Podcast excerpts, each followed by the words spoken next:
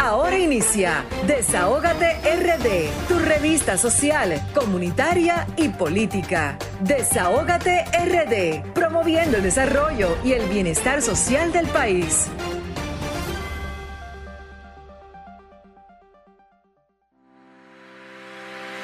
Muy buenas tardes dominicanos, aquí estamos como cada sábado Desahógate República Dominicana.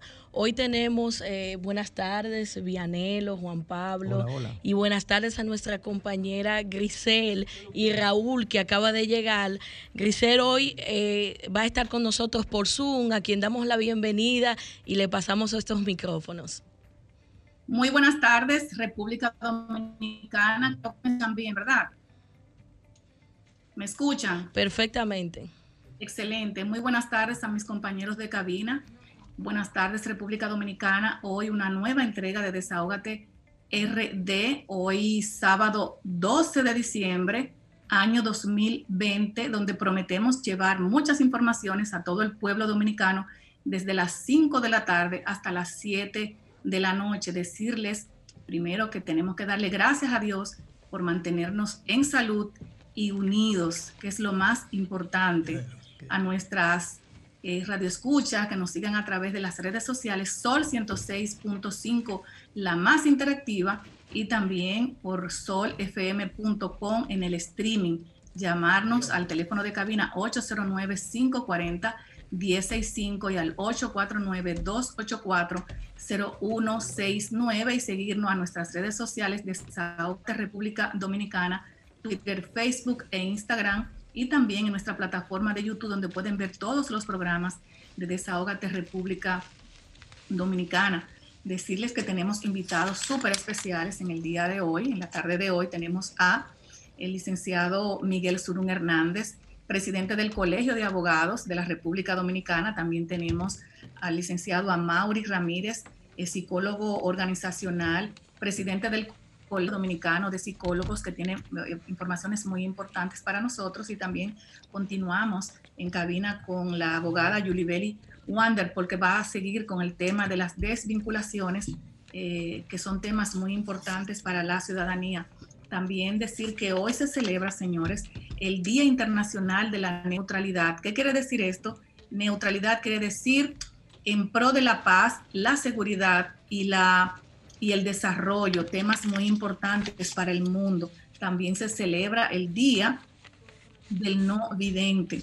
Eh, quería también decirles que yo tengo una preocupación eh, muy grande. Hoy vi que el Listín Diario publicó que teníamos eh, en 24 horas infectados de 1.133 personas, o sea, tenemos 700 personas que se están infectando día a día. Yo le hago un llamado a mi gente de toda República Dominicana, señores, que vamos a celebrar el 24 de diciembre, 31 de, diciembre, el día primero. Sabemos que el dominicano es muy alegre y nos gusta darnos muchos abrazos, muchos besos, pero con estos besos y estos abrazos podemos llevar luto a todo el pueblo dominicano, a nuestras familias específicamente. Entonces no hacemos nada con disfrutar y que llevemos luto a nuestro país.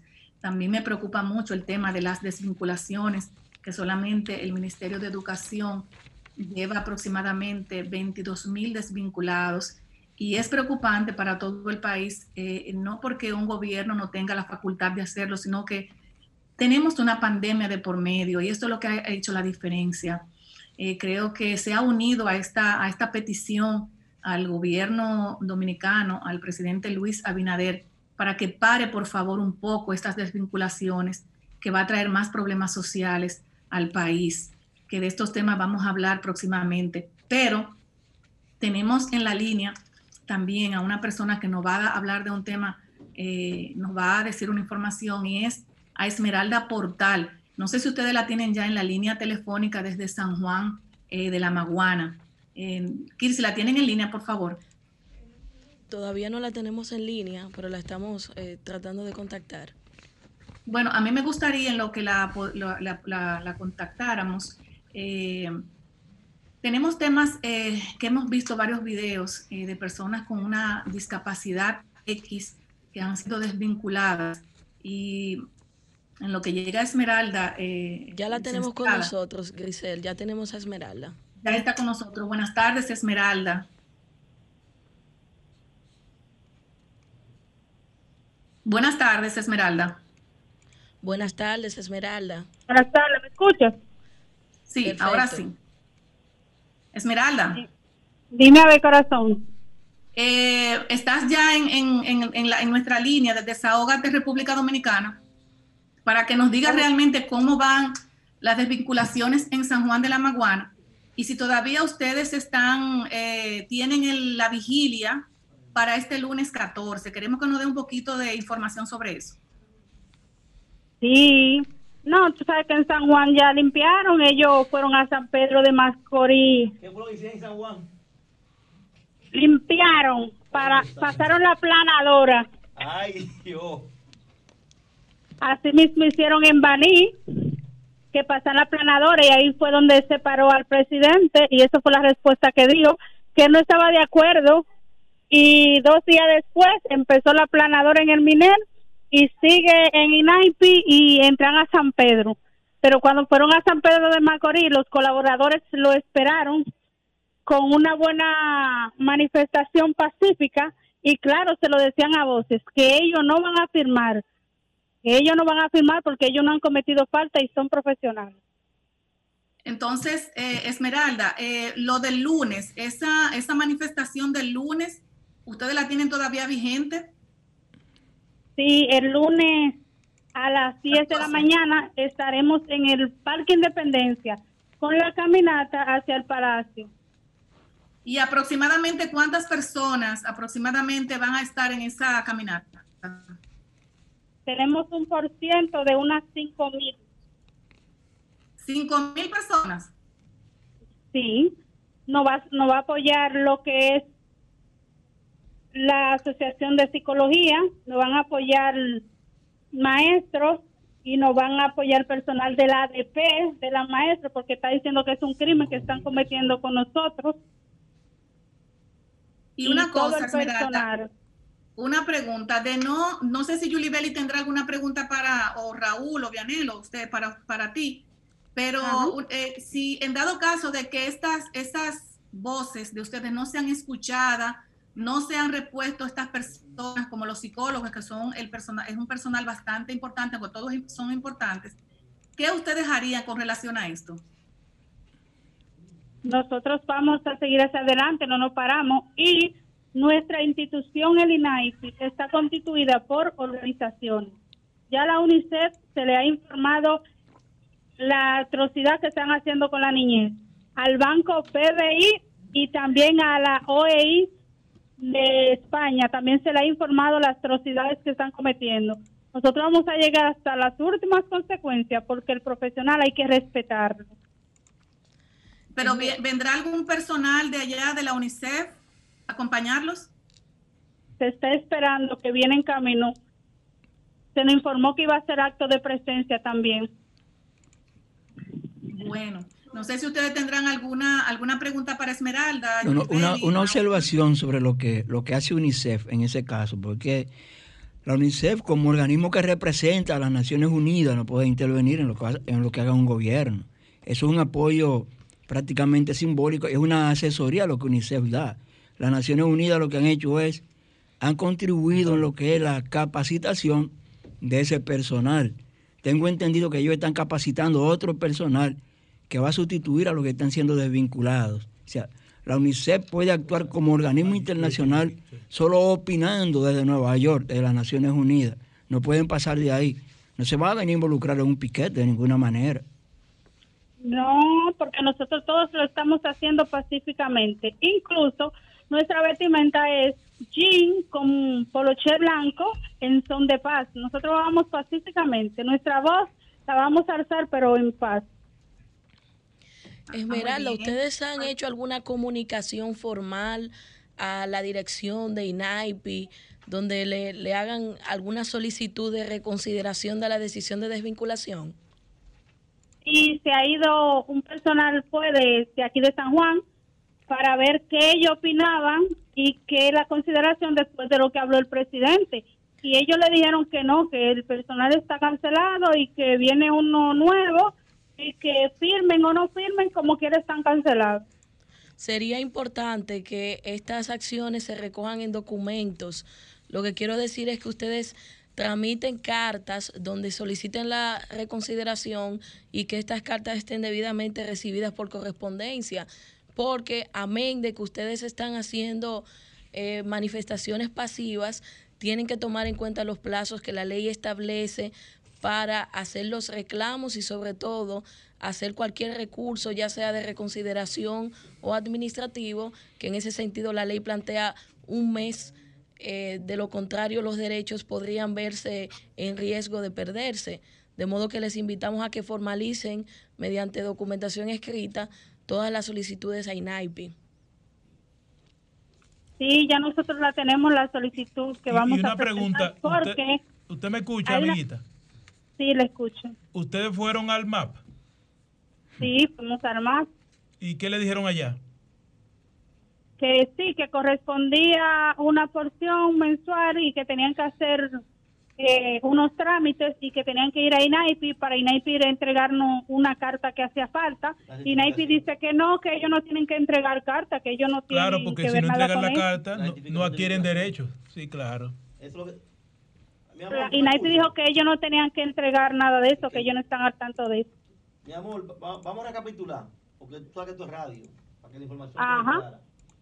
Ustedes vienen entonces el 14 para Santo Domingo. El 14 a las 10 de la mañana estaremos ahí, partiendo desde el Parque Independencia. Ok, tú estás hablando de una cantidad aproximada de 5 mil personas. Sí. Bien. bueno. En ese grupo vienen los cancelados del INAIPI, de San Juan, Baní y Asua, tú decías. Ah, no, sí, bien, van los cancelados y también personal que no están cancelados en apoyo, porque como dice un viejo refrán, si la barba del vecino se está quemando, póngala usted un remojo. Bien. Entonces, bueno. eso quiere decir, eso quiere decir que eh, el llamado que hicimos y la diligencia que ustedes han hecho no ha causado ningún efecto. Bueno, entonces si quieren, si quieren entonces verlo en el eh, lo quieren ver marchando y, pataleando y brincando, bueno, pues entonces lo van a tener el día 14. Yo te deseo mucha suerte, a ver si te hacen caso. Bueno, sí, el tiempo usted sabe que es corto. Así eh, es. Déjanos saber la semana que viene cómo le fue y si puedes en la semana mandarle a Grisel fotografías y videos, aunque me imagino que eso generará noticia nacional eh, la puedes enviar. Pues muchísimas gracias.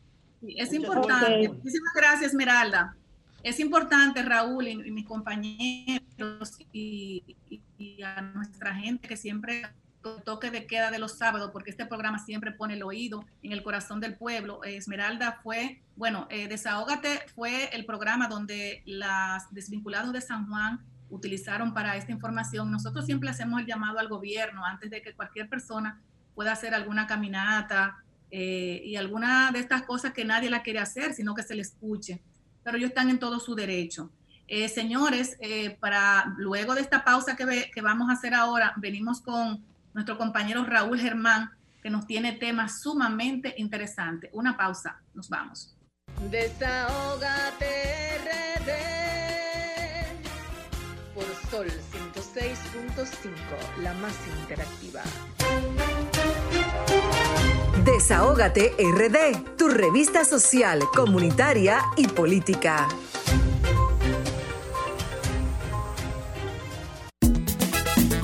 Querida audiencia hispana, le habla su amigo y hermano el doctor Giovanni Polanco, especialista en ciencias de la nutrición, y vengo a presentarles a Fibracina, la fibra que tu cuerpo necesita.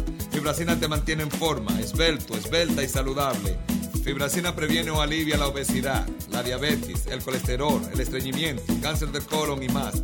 A diferencia de la competencia, Fibracina no tiene grasas ni azúcares, lo que garantiza una desintoxicación total de tu organismo para una sangre limpia y un sistema digestivo eficiente. Fibracina es fabricada en los Estados Unidos por Guardian Drug Company el guardián de tu salud tan hispano como tú. Pide Fibracina ya en tu tienda favorita. Visítanos en la red www.fibracina.com o llámanos al 732-745-7575. 732-745-7575. Fibracina, la fibra que tu cuerpo necesita. Estás escuchando Desahógate RD por Sol 106.5. Muy buenas tardes. ¿Qué pasa? ¿Estás durmiendo, Pablo? Continuamos con su espacio Desahógate por Sol 106.5, la más interactiva. De este lado, Raúl Germán Bautista. Señores, esta semana, como ustedes saben, eh, ya el juez Juan José Alejandro Vargas se pronunció. Juan Alejandro. Juan, Alejandro Vargas. José Alejandro es el no es José, es José. José es el hermano, él es Juan Alejandro. Juan Alejandro. Ok. Se pronunció sobre la medida de coerción solicitada, solicitada para Juan Alexis Medina, hermano del expresidente Danilo Medina. Ahí está también su hermana Magali eh, Medina Sánchez, Freddy Hidalgo, también ahí estaba Francisco Pagán, Aquiles Alejandro Christopher, entre otros, entre otros. Para, bueno, Fernando Rosa, eh, de las personas más eh, renombradas y sonoras. La inmensa mayoría de ellos, ellos son 11 imputados, eh, tienen medidas de coerción con prisión preventiva que están cumpliendo en, entre San Cristóbal, era originalmente entre San Cristóbal y San Pedro, pero luego se varió eso y los demás tienen grilletes, grilletes, exceptuando una sola persona que, que no recibió eh, cárcel preventiva ni ninguna otra medida de coerción. Y cuando el juez se pronunció, cuando el Ministerio Público salió del juicio, dijo que eh, las pruebas que tiene el Ministerio Público contra los imputados son demoledoras.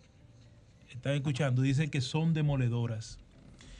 Eh, ahí lo único que nosotros podemos ir analizando es que no quedó claro tan cuantificable ni cuantificado el dinero que se está eh, diciendo de los involucrados en estos hechos que imputa la Fiscalía a través de la PETCA. Eh, Wilson Camacho y Jenny Berenice subieron a estrado. Y esto, bueno, en la, era republicana en los últimos tiempos no se había visto que a una, a una familia de un expresidente la atacaran tan fuerte. No se vio con Salvador Jorge Blanco, no se vio con Jacobo Masluta, no se vio con Hipólito Mejía, no se vio con Leonel Fernández. Si Vivianelo recuerda algún caso, pero que yo sepa así, que me llega a la memoria, no ha sido. Y por lo que se ve... Lo que eh, pasa, Raúl, es que los familiares de los expresidentes que hemos tenido, a excepción de doña Emma Balaguer, que era hermana de Joaquín Balaguer y dirigía los planes sociales de ese gobierno, no se habían involucrado tanto, porque, por ejemplo, doña René se involucró con los asuntos de la niñez cuando Antonio Guzmán Doña Ana Elisa, la de Jacob Magluta, no, nunca. Eh, eh, doña Cela Conservador solo acompañaba a su esposo. Y doña Margarita fue otro caso, pero doña Margarita fue tremendamente activa y los familiares de Leonel Fernández, eh, algunos primos que fueron funcionarios, como, como el ingeniero Reina, que estuvo en medio ambiente, que estuvo por allá, no, no, no tuvieron ese tipo de vínculos como lo que se le atribuye no vamos a decir que lo tiene, como, lo que se le atribuye a los hermanos y hermanas del expresidente y eso no solamente eh, por lo que se ve solamente va a abarcar a los hermanos de Danilo Medina también va a abarcar a los hermanos de la ex primera dama Cándida Montilla de Medina. Porque ya por allí hay eh, reportajes trabajos donde ellos y el propio ministro de de, Energía y Minas ayer. hacía una denuncia donde... Muy fuerte contra Luis de León, que fue ocho años administrador de, este. Ahí se habla de, dos pulpos más grandes que el de ahora. Ahí se habla de, miles y miles de millones. Bueno, ese, ese caso, como ya, eh, bueno, se va a revisar en marzo esa, esa decisión del juez podrá ser revisada. Vamos a ver a qué juez le toca ahora también. A ver qué juez le toca para, para, esa para ese asunto. Y otro caso que hay que mencionar, mencionar es que el juicio de Brecht eh, quedó suspendido, pospuesto, pausado hasta el próximo lunes 21 de diciembre. una semana, una semana. Exacto, porque la defensa de Ángel Rondón, Ángel Rondón, de Conrado Pitaluga y Víctor Díaz Rúa, están exigiendo que el testigo brasileño Mauricio Dantas Becerra venga al país. En principio de la semana pasada y esta, el Ministerio Público ha tratado de que se haga vía teleconferencia la, declaración de él, porque él estuvo aquí en uno... Hay una, hay una división del, tribunal a 50% de la jueza, porque algunas pedían que lo citaran, otras que decía así, pero el gran error de, contra Becerra fue que no debieron dejarlo ir, como habíamos hablado Raúl y yo en privado. No debieron haberlo dejado ir, porque si ustedes lo tienen aquí, para los interrogatorios que quieran, cuantos sean los interrogatorios, no lo dejen ir, por Dios, porque ustedes saben que más adelante, sea en este tribunal, sea un tribunal de apelación, sea una alta corte, sea donde sean, y van a necesitar el testimonio de este hombre. ¿Por qué no le pusieron impedimento de salida? Además, Raúl, hay un grupo de testigos que vendrán en serie, que me parece que más del 80% de esos testigos ya no están en República Dominicana. Sí, ¿eh? claro. Y lo van a tener que irlo citando. Yo digo que ese es un juicio que a lo mejor cuando mi nieto se gradúe de abogado, que va a tener. ¿Y qué edad tiene tu nieto? Cuatro años. Pero hay un asunto también que llama mucho la atención aquí. Ay, Dios mío. Y es que fíjate que solamente pidieron eso Ángel Rondón, eh, Pitaluga y, Víctor Díaz. Díaz. Ni lo pidió Andrés Bautista, ni lo pidió Roberto Rodríguez, ni lo pidió Tommy Galán. Y, y fíjate, fíjense, compañeros, que hay ocho, ocho de los primeros inculpados cuyos expedientes fueron archivados, pero ya interrogaron a uno de los ocho. Y, mis fuentes me dicen que vuelven a interrogar a los ocho y ocho mil más sobre ese caso. Porque, ojo, el, el operativo antipulpo trajo ayer a República Dominicana y hoy a quienes nos están financiando la presa de Monte Grande. Estaban allá ayer y estamos allá hoy. ¿Por qué? Porque el consorcio empresarial del sur, que lo preside uno de los implicados en operación antipulpo, tiene una subcontrata, un subcontrato con, con, Andrade Gutiérrez y la presa de Monte Grande. Oiga cómo ve el pulpo ese tirando cosas. Ahí mi madre. Entonces, el, que está, el que está financiando todas estas obras si hay subcontratos y va involucrando gente que tenga que ver con esto, van a seguir llamando a interrogatorios y van a seguir alargando los tentáculos del pulpo, como dice Raúl. Y el asunto de, que quizás al Ministerio Público se le va a hacer también un, un poco cuesta arriba. Eso coincide también con el anuncio que hizo el presidente esta semana eh, no sabemos en qué contexto será. ¿Cuáles de ellos? Porque ha hecho unos cuantos. De que contratarán un grupo de abogados para que no sé si por encima del Ministerio Público, por debajo, de manera paralela o al costado, para que ellos persigan a los que han defraudado los bienes del Estado y que recuperen ese dinero. No se dice en qué condiciones van a ser contratados esos abogados. ¿Quién le va a pagar? Eh, el, Estado. ¿Quién le va a pagar? No el Estado. El Estado te va a pagar. Perdón.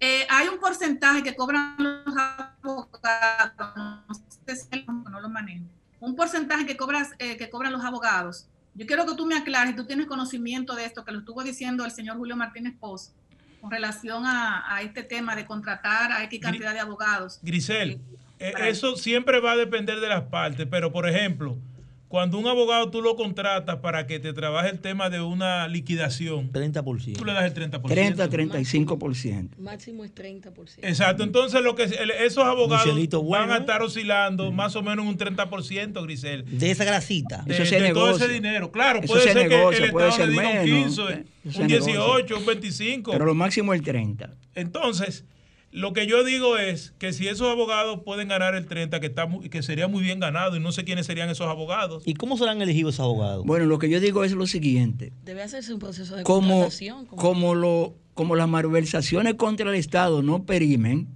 que jalemos para atrás. Que comencemos. ¿Del 2000? No, no, del 2000 no. Del 2000 no. Del 1 de diciembre del 62, la primera elección de la democracia cuando ganó Juan Bosch. Que comencemos ahí hasta ahora. Que le den a los abogados todo esos expedientes. Desde que comenzó nuestra democracia hasta ahora. Yo me conformo si empieza desde el 2000. No, no, no, no, no, no, no. Ahí, ahí. Que comience cuando comenzó la democracia. Oh, pero Balaguer nos dijo a nosotros un discurso que en su gobierno se hicieron 300 multimillonarios y que la corrupción se devolvía de la puerta a su despacho. Entonces, había corruptos ahí entonces. ¿eh? Si no, vamos a preguntarle a Héctor Pérez Rey y a Emma Balaguer, que se murieron los dos. ¿Eh? Pues así. El, el asunto está y, no, el asunto se ve como que es más dirigido a un, a, un, a años de gobierno del presidente Danilo Medina hacia acá, pero todo lo que he escuchado es que dicen que también debe recorrer en los años anteriores que menciona bien tan lejos, del 1900 y tanto para allá, pero sí del 2000 hacia acá. Yo entiendo que se comenzó por el gobierno de Danilo Medina porque era más fácil Más pronto. Estaba más pronto. eso, también hay más enemigos allí, hay más enemigos allí. Hay muchos factores que, eh, permitían que comenzaran por allí. Ahora bien, como dice Grisel, como establece Vianelo, y hay que analizarlo ya a profundidad, vamos a ver hasta dónde la Procuraduría General de la República va a retroceder, porque eso sería lo, lo fundamental. Hasta dónde la Procuraduría va a retroceder aunque por lo que nosotros intuimos, los corruptos de ayer son los corruptos de hoy. Y usted verá que cuando, como se ahora que se habla de pulpo, prácticamente esos tentáculos no solamente van a tocar a gente que uno quiere que toque, porque mucha gente quiere, hay que aquel ser señalado por corrupción. Pero cuando esos tentáculos empiecen a, a arrastrar o a tocar a personas, ustedes verán que nos llevaremos grandes sorpresas. Bueno, incluso vi eh, este, que la PEPCA, la PEPCA tenía un, un documento con relación al Ministerio de, no sé si era de Salud Pública, eh, no, sé si estoy equivocada, de, de, esta nueva gestión. Hay una un sometimiento. Lo estuvo diciendo la señora Milagros. Por lógica, porque también esta semana llamaron a la hermana de Kimberly, Kimberly Taveras. Por lógica, eh, para que la lucha pueda encajar en la psiquis de las personas, tienen que caer gente del PRM, gente de la Fuerza del Pueblo. Lo que hay que ver en qué magnitud y en qué medida van a caer. Eso es lo que está por verse.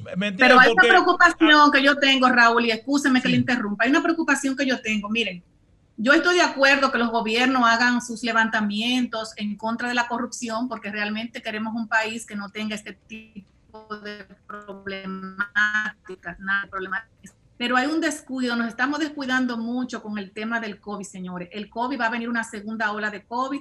Eh, cada día más eh, tenemos ahora mismo las UCI están llenas, los problemas sociales siguen creciendo. Tenemos muchos problemas que no sé cómo va a enfrentarlo este gobierno, el gobierno cuando esta bomba nos explote a todos, porque nos va a afectar a todos, señores. No van a seguir entreteniendo En lo que se va resolviendo el asunto con el Ministerio Público y todo lo demás, el país no se puede seguir atrasando. Tenemos problemas y no vemos que lo estamos tomando a consideraciones. La Policía Nacional tiene que ponerse con relación a, los eh, colmados, negocios que no están respetando ni las horas ni los distanciamientos sociales. Señores, esto es preocupante. Solamente nos estamos enfocando en una línea, no tenemos enfoques de bajo. Eso es así como se lo estoy diciendo. Es un problema grave que tiene la República Dominicana. Mira cómo está el turismo ahora en el, en el suelo prácticamente, con todos los esfuerzos que ha hecho el eh, David Collado, eh, el ministro de Turismo, es que esto está mundialmente, hay un problema muy serio. Ustedes de verdad tenemos que hacer un llamado a la República Dominicana, a la gente, al presidente y a todo el mundo. Hay problemas serios en nuestro país. No, y también esta semana, para finalizar, el gobierno ya presentó la tarjeta que de, bono que utilizarán los bono Ay, qué buen tema, Raúl. Ahí te tiene una lista, esos son los beneficiarios. Espérate. Yo estoy ahí. Espérate, espérate. Viene tiene una lista larga. Una señora, una señora. Pero suave, Perdón, supuestamente esta señora ya recibió su tarjeta de 1.500 pesos. A mí, Ah, a mí me pareció como que ella era una dirigente o por lo menos militante del PRM. Es otro tema, es otro Porque, tema. por- las porque oye lo que ella compró con 1.500 pesos, dice ella. Tres libras de arroz, una cebolla, zanahoria, una libra de ajo, Coca-Cola, sidra, gomita, maíz, dos cajitas de pasa, mayonesa, ají, verdura, espagueti, aceituna, manzana, codito, telera, platos, cuchara, vaso, sopita, pollo, cuatro bandejas desechables, salsa de tomate y guandule. Yo tomé esa lista. Con 1.500 pesos. Perdóneme, amigo, fui, y fui a un supermercado y averiguar los precios. y Eso sumaba este, en 2.900 pesos. Ay. Pero comparado con las cajas, y voy a hablar de las cajas, no, no, no de ningún gobierno, pues las cajas vienen de por allá a los 60, las trajo Balaguer. Pero lo que ella de aquí, le falta, por ejemplo, el vino de Neiva. Y el ponche. Le falta el ponche Don Luis, le falta el ron, le falta el café, le falta el azúcar, le falta la sal, las dos cajitas de fósforo que ponían y la lata de surtido de. Navi- y la lata de surtido de Navidad. Pasa, le ponía. Entonces, no me diga, entonces, eh, definitivamente no compensan esos 1.500 pesos comparados con la caja que daban otros gobiernos, para no decir que daba el gobierno. No, Sí, yo porque estoy de al subir los precios tan de manera desproporcionada, ya los 1.500 pesos se evaporan como si fuera eh, como si fuera gas. Yo lo que quiero Pero, saber. Oye, un día un compañero me dice a mí, oye, me saqué un millón de pesos. Le digo yo, papá, lo que te sacaste fue mil moros mal hechos, porque con mil pesos ya no se hace un moro y un millón son mil veces mil. Señores, nos vamos, nos vamos a una pausa comercial. Luego vamos a venir porque teníamos a Surún, eh, al señor Surún Hernández, pero no, no nos hemos podido comunicar eh, con él para el asunto del Zoom. Eh, vamos a una pausa comercial y luego vamos a darle la entrevista a, la señora Maurice Ramírez, al licenciado Amaru Ram- Ramírez, y con los temas muy importantes del señor Vianelo Perdomos. Eh, Perdomo, perdón. Vamos a una pausa comercial. Desahógate RD, tu revista social, comunitaria y política.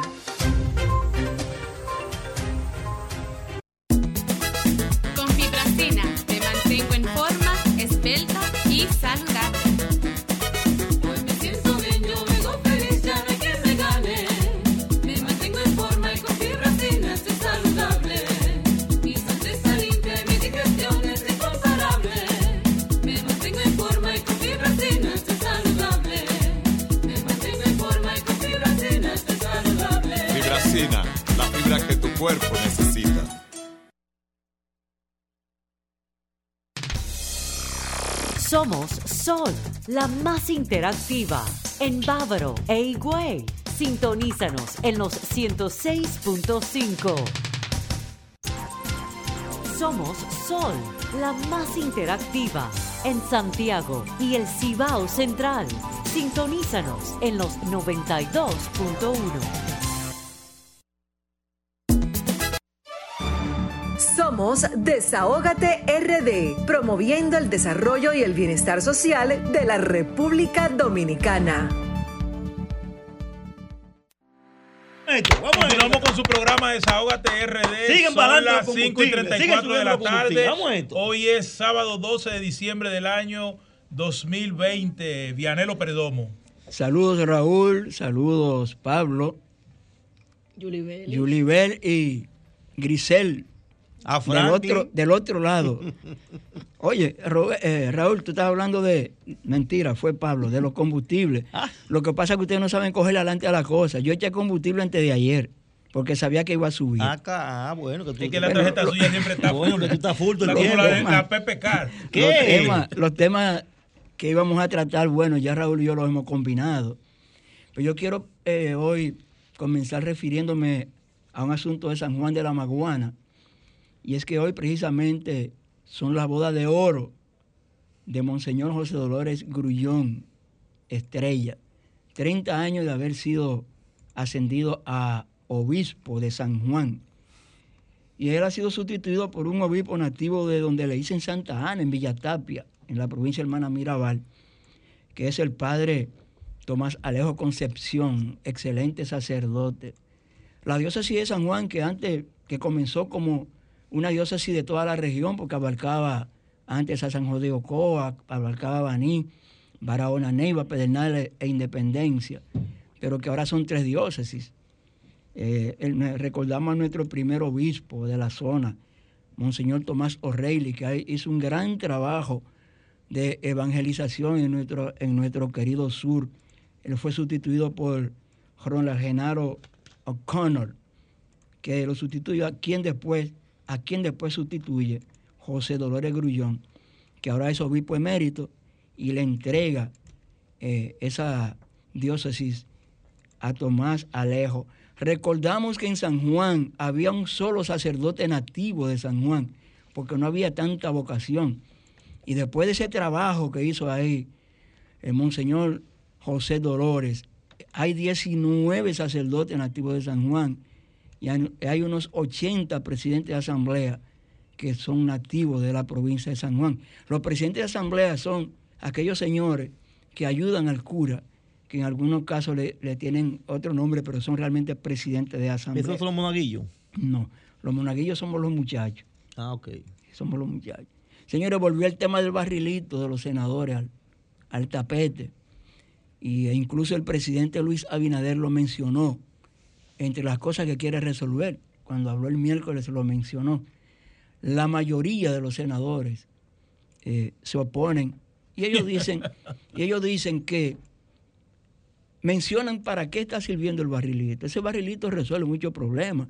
Yo escuché a un diputado de la circunscripción 2 decir que solo en los girasoles él tuvo que gastar cuando el coronavirus entró fuerte 420 mil pesos donando ataúdes de personas que murieron de COVID-19. Pero escuchamos ayer, por ejemplo, al senador de Barahona, eh, José del Castillo Sabiñón, que decía, ok, eh, que, que aprobemos no recibir el barrilito, pero ¿qué oficina en Barahona va a ser El trabajo lo que estamos resolviendo en la oficina senatorial con ese dinero que entra del barrilito? Lo mismo han dicho los otros 28 senadores que lo están recibiendo, porque solo hay tres que no lo reciben, que son Farideh Raful, del Distrito Nacional, Antonio Tavera, provincia de Santo Domingo, y el ingeniero Eduardo Estrella, que es el presidente del Senado, pero que es senador por Santiago. O sea, habrá que ver qué solución va a buscar, porque, por ejemplo, si el presidente, de, si el Senado aprueba no recibir el barrilito, el presidente crea un plan de asistencia social por cada provincia. ¿Quién se va a encargar en la provincia? De, ¿El gobernador?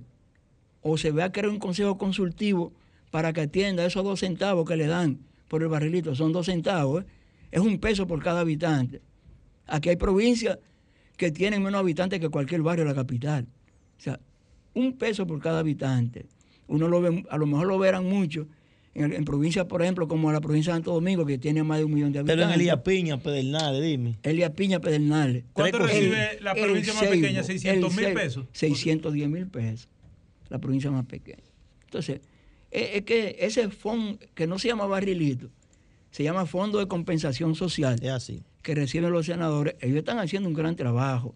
Por ejemplo, gente como Raúl y como yo, que hemos trabajado y trabajamos en el Congreso Nacional, sabemos, sabemos cómo es que va gente de provincia, día por día, quiero ver al diputado fulano, quiero ver al senador fulano, y cuando van, es con la receta en la mano, o van para comprar, para pagar la inscripción de- del hijo en la escuela, o van, mira la receta de fulano, dame una silla de ruedas, o dame un batón, o dame una muleta. Bienelo, yo Eso le doy es la así. razón en, ese, en el sentido, usted sabe que, que ser legislador en este país, a pesar de que hay muchos que podemos decir que, han, que se, ha- se han podido lucrar, pero el 90% de los legisladores eso lo utilizan para actividades sociales. Es decir, eh, los legisladores uno sabe que muchos de ellos gastan su sueldo, el barrilito y más de ahí. ¿Por qué por vocación? Porque tú me dices a mí, ¿qué busca, por ejemplo, siendo senador? El torito. Antonio Taveras. El torito, si no es porque vienen a tratar de servirle a una comunidad. ¿Me entiendes? Eduardo Estrella, ¿qué busca siendo senador? Eduardo Estrella no, tiene, no está esperando el Senado para Eduardo Estrella ser Eduardo Estrella. Entonces tenemos que entenderlo. Y mucha gente, como el mismo Alfredo Pacheco, que tiene ya varios periodos, y otros más. Mencionó desde arriba hasta abajo. Entonces, hay que ver esa situación. Lo que yo sí entiendo que podría el fondo de, de compensación que reciben los legisladores regularse de otra manera, tener un capítulo que fuera un poco más exigente, pero al fin y al cabo los, los diputados tienen que, los senadores son los que buscan cajas de muertos, son los que buscan la comida, son los que buscan la caja, son los que hacen muchísimas cosas. Eso es así, eso es así. Señores, en- en el, en su alocución del miércoles, el presidente Luis Abinader habló de reformar la constitución y blindarla. Explicó una serie de cosas. Yo pensaba que era Leonel que estaba hablando en ese blin- momento. Bueno. Leonel habló del, blin- de- Leonel habló del blindaje. Sí. Muchos han hablado del blindaje. Ojalá que alguna vez podamos blindar la constitución por 50 años. Pero ojo, aquí hemos tenido dos constituciones grandes, democráticas. 1963, cuando Bosch fue presidente, y la del 2010, precisamente con Leonel Fernández de presidente. La del 2010 fue fruto de una gran consulta nacional. El único error que tuvo la constitución fue que se, se, se- se metieron de chivo Hipólito y Leonel, pero No, después- no, pero, pero por ejemplo, hay- Raúl, y- otro problema que tiene es que todavía nos Raúl. quedan unas 60 o 65 leyes que debieron ser reformadas o debieron ser promulgadas con esa constitución. adecuada a la Y constitución. están ahí todavía. Tenemos aquí muchas leyes que no están adecuadas a la constitución y es un aspecto que debe que deben nuestros legisladores tomarlo en cuenta cuando le toque. Pero que es una constitución perdona- perdona que similar a la que se hizo en el interrumpa. 2010, o sea, con una gran consulta popular. De anhelo. ¿Aló? ¿Me escucha? Sí, sí. Sí, perdone que le interrumpa, que parece que el micrófono estaba en, en off ahorita. Eh, que le quería interrumpir con el tema de- del barrilito. Yo creo que los legisladores, ninguno quieren dejar el barrilito, ni siquiera la misma, la misma Faride. Lo que pasa es que eso fue un tema que se politizó en la campaña eh, del presidente Luis Abinader y eso ha dado al traste de que eh, algunos senadores han tenido que renunciar. Yo soy de una de las personas, y lo he dicho siempre desde un principio, que estoy de acuerdo con que el barrilito no se quite a ningún legislador o que lo dejen, no sé cuál es el término, porque con este dinero se resuelven muchas cosas. Ahora, los que lo han dejado, yo me imagino entonces que ellos van a, resolver esas problemáticas sociales, me imagino que de su bolsillo o de su sueldo, o me imagino yo que van, entonces estas personas la van a, van a soltar en banda, como uno dice. Entonces yo estoy de acuerdo con que el barrilito no se debe quitar absolutamente a nadie. Ese era mi tema. Y señores, casi nos estamos eh, acercando al- a la entrada del licenciado Amaury. Y escúcheme de lo que le interrumpa. Continúe, Vianole, Vianelo. No, está bien, ya creo que todo está dicho. Eh, definitivamente el discurso del presidente el jueves, me corrieron por acá, yo tenía el miércoles en la cabeza por, por asuntos legislativos, pero el discurso en, en sentido general yo creo que fue un buen discurso. Lo que nos falta ahora es ver cómo esa teoría se, se lleva a la práctica, qué vamos a hacer para reformar la constitución, específicamente cuáles son los temas que el presidente quiere reformar. eh, y si finalmente vamos a quitar el impedimento a Danilo Medina en esa nueva constitución. Señores, tenemos, vamos a seguir ese tema que está sumamente interesante porque vamos a tener tiempo para esto. Eh, tenemos al licenciado Amaury Ramírez, eh, presidente del Colegio Dominicano de Psicólogos. Buenas tardes, licenciado Amaury, ¿cómo está? ¿Nos escucha, licenciado Amauris? Sí, buenas. Mire a ver la conexión. Parece que. Sigue, Vanelo, siga. Hola, En lo, que, en lo que nos comunicamos con Amaury, usted se le, se le- se le ha escapado un tema muy importante y es ese recorte, señores, de la, a los partidos con relación al presupuesto. Bueno, es que, es que habrá que ver si realmente en, en el, en el proyecto de presupuesto que se aprobó se contempló el recorte a los partidos. Pero yo creo que los partidos, la mayoría del dinero que gastan los partidos no es con lo que le subsidia el, Estado. ¿eh? Ahí se gasta muchísimo más dinero que el subsidio que le da el Estado. No son dos centavos que gasta un partido. ¿eh? Por ejemplo, el, el Estado le subsidia, lo que el, partido le el Estado le subsidia es una parte elemental de los gastos del partido, pero no es todo lo que el partido gasta. No es todo Eso lo que es se gasta una peligro, el campaña. recorte también, porque usted sabe qué pasa ahí cuando hay recorte a, a los partidos, eh, lo que viene de otra, de otras, de otros asuntos que no voy a mencionar por aquí. Eh, pero eh, vamos a esperar a ver Los aportes se disfrazan, los, los aportes se disfrazan, no importa dónde vengan. Lo importante es justificarlo, y aquí lo saben justificar. Lo que nosotros tenemos que ver es si, si la actual Junta Central Electoral va a ser tan permisiva como la anterior, porque vimos que Hay un los tema con la reportes... Junta. eh, el, el- el presidente de la Junta Central Electoral estuvo eh, reunido con una comisión Está en Nueva York. con el doctor Yomare Sí, Polanco. antes, de pasar ahí, Grisel, yo, deci- yo digo es que si el presi- la Junta actual, el- el- lo- los jueces de la Junta, van a ser tan permisivos que en los reportes que dieron los partidos, estaba en un partido dominicano que aportó 50 millones o 20 millones de que el seguridad del presidente del partido, que uno aportó 10 millones, es decir, el, el círculo del, del Señor, presidente tenemos- de ese tenemos- partido tenemos al aportó licenciado 500 Amado. millones de pesos, aportó Tenemos 500 licenciado millones de pesos. Aquí hay, aquí hay un Tenemos empresario, en la línea. aquí un empresario que dio su- 40 camionetas, yo vi dos. ¿Me escucha, Mauri? Sí, te escucho perfectamente. ¿Me escuchan? Sí, ¿Lo escuchan todos ustedes allá? Sí, se escucha. Bueno, ya tenemos a Mauri en Zoom, señores. Eh, buenas tardes, licenciado Amaury, ¿cómo está usted? Bien, bien, excúseme que, que estoy fuera de casa. Si, si yo le cuento de dónde es que estoy consiguiendo señal. ¿Cómo? No de un wifi. Eh, qué bueno que estás en Zoom acompañándonos, eh, a Mauri. Eh, bienvenido a este programa Desahógate República Dominicana. Eh, nos alegra mucho que estés eh, con nosotros para que nos explique unos temas importantes. De tres preguntas que le voy a hacer, cuatro preguntas que le voy a hacer resumidas para que nuestro radio escucha eh, también nos acompañe. El- la semana pasada vimos, eh, bueno, el día 7 de diciembre específicamente, vimos que Codopsi declaró este 7 de diciembre, Día de Luto Nacional de la Salud Mental.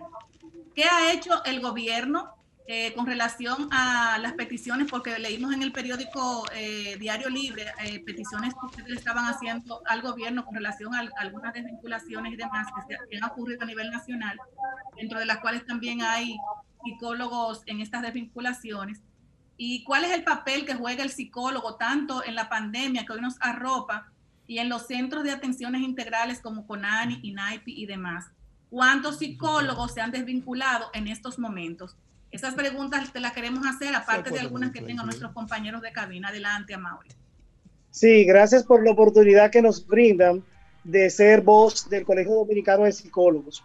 ¿Qué pasa? Que durante la pandemia, cientos de psicólogos dieron, eh, estaban dando servicio voluntario, servicio gratuito. Y eso no ha sido ponderado por el Estado. Nosotros le enviamos una comunicación tres semanas antes de los despidos masivos que estaba haciendo el Instituto de Bienestar de la Niñez, INAIPI, a todos los psicólogos. Ha cancelado en menos de una semana cerca de 50 psicólogos que brindaban servicio para el Instituto de Bienestar de la Niñez. Eso es un, un punto. Otro punto es que el despacho dijo que los programas de atención que se brindaban desde el despacho iban a ser reubicados, por lo cual el proyecto modelo, y como colegio lo rectificamos, un proyecto modelo que se llama Familias Inteligentes en Santo Domingo Este, fue eliminado de golpe y porrazo. Y a esos psicólogos que suman más de 80, se le niega hasta, la- hasta las prestaciones. Ahí tenemos psicólogas en licencia médica, psicólogas embarazadas. Ya las psicólogas que habían cancelado con cáncer ya fue reubicada. Nosotros nos eh, apersonamos al Ministerio de, de de Salud y nos reunimos el mismo lunes a las 8 de la noche con el ministro de Salud, Plutarco Arias. El señor Plutarco nos prometió ser interlocutor entre el colegio y el presidente. ¿Qué es lo que estamos buscando también? Se avisó desde presidencia para otros sectores del área de salud salarial, siendo lo que nos gana dentro del sistema de salud. Un salario de miseria, señores, de mil sobas, un salario de miseria que ganan los psicólogos en el sistema público. Entonces, como el presidente anunció aumento salarial para médicos, enfermeras y bioanalistas, entonces los, los psicólogos somos menos dentro del sistema. También cancelaciones en el Ministerio de la Mujer, persecuciones a, a psicólogas.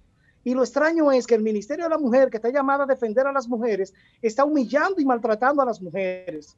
Entonces, ¿dónde están las feministas de este país? Porque más del 85% de las psicólogos que han cancelado son mujeres. ¿O acaso el feminismo en este país es solamente para unos temas seleccionados? Es una pregunta que nosotros, no- que yo en lo particular a Mauri, se hace en este proceso. Ahora mismo están cancelando en diferentes instituciones y lo que estamos esperando es hasta el lunes a que el ministro de, eh, de- el ministro de, de Salud Pública, Plutarco Arias, no dé algún tipo de respuesta, al igual que el doctor Mario Lama, que sí reconocemos en ambos, en ambos funcionarios que han tenido una apertura en este proceso. El doctor Mario Lama, por ejemplo, eh, autorizó a que se revisaran los casos de psicólogos que están ejerciendo y no han y no le han sido cambiadas las, las asignaciones, las designaciones. Por ejemplo, psicólogo señor en el sistema público cobrando 12 mil pesos, 13 mil pesos, pero ¿desde cuándo estamos haciendo este llamado? Lo estamos haciendo desde el anterior gobierno, que maltrató y humilló a, muchos psicólogos, específicamente del Ministerio de Educación. Esas humillaciones vinieron dadas que fueron a concurso de oposición, un concurso de oposición, el último, que tenemos duda de su, de su, vamos a decir, de su legalidad, pero aún así pasaron el proceso de oposición, entraron tres meses a trabajar en el anterior gobierno y después la sacaron, señores, sin pagarle ni siquiera los tres meses. Le hicimos huelga al anterior gobierno, le hicimos reclamaciones y resolvieron unos 20 casos. Pero al ministro de Educación, señores, desde que llegó le estamos enviando comunicación y ese señor, ni la directora de recursos humanos de esa institución, eh, nos han llamado. O sea, es una situación como que si los profesionales de la conducta no, no tuviésemos valor social. En un momento como este, que la OMS llama a que los gobiernos tengan mayor inversión, el déficit de psicólogos en el sistema público es de 6 mil psicólogos aproximadamente. 6 mil. Están brindando servicios menos de 500. Es decir, que aquí en este país, lo podemos decir que aquí en este país no existe salud mental. En el sistema, o sea, que el garante del derecho, que es el Estado, no garantiza la salud mental de la población. Y por eso es que le estamos haciendo un llamado al presidente de la República que dijo que la salud es su niña bonita. Sin salud mental, aquí no hay país de bienestar. No puede existir un país de bienestar sin salud mental. O díganme ustedes, por más cosas que ustedes tengan, si se ve afectado su salud mental, ¿qué pueden hacer? Y más ahora en la pandemia que eh, se ha disparado mucho el, el, las problemáticas de, de, la salud mental, como, como, como nosotros le llamamos. Una pregunta, eh, licenciada Mauri. El lunes 14 viene una comisión, o sea, vienen más de 5 mil personas a reclamar eh, las desvinculaciones que han tenido desde el CONANI y del INAI, incluyendo también algunos psicólogos eh, que han sido desvinculados. ¿Usted tiene conocimiento o más, van a participar más o menos eh, psicólogos allá en la actividad? Los psicólogos institucionalmente no. Es decir, el colegio no va a participar a nivel institucional. Pero sí los psicólogos están en su plena libertad, reclamo que ellos tienen por derecho. ¿Por qué no vamos a participar como institución? Porque para esto se necesita una aprobación del Consejo y una asamblea. Y pues no hemos tenido este tiempo porque todo ha sido muy rápido. Pero sí le estamos dando el apoyo moral y desde lo personal, o sea, yo sacando a Mauri Ramírez va como Mauri Ramírez. Bien, pero no puedo ir a esa actividad como presidente del colegio, representando al colegio, porque nosotros respetamos los lineamientos institucionales y para poder dar este tipo de apoyo a nivel institucional, tenemos que hacer unos procesos, pero sí lo apoyamos. ¿Por qué lo apoyamos? Porque pareciera ser que algunos funcionarios, y no todos, no, yo digo de forma jocosa, no desinfectaron la silla de la arrogancia y la prepotencia de sus antecesores. Pareciera ser que se le pegó esa arrogancia, esa prepotencia que había en ese escritorio. Algunos, no todos. Porque no reflejan, para mí no reflejan lo que es el espíritu y lo que ha dicho el presidente de la República en lo que él cree que es el, en lo que él está convencido que es un modelo de gobierno. Eh, no sé si mis compañeros de cabina tendrán alguna pregunta para usted. Adelante, Raúl. Sí, yo tengo, yo tengo una inquietud, yo tengo una inquietud a Mauri, un poquito institucional, porque en las dos pasadas gestiones, en las dos pasadas directivas del CODOPSI, yo estuve haciendo algunos trabajos en materia de comunicación y relaciones públicas.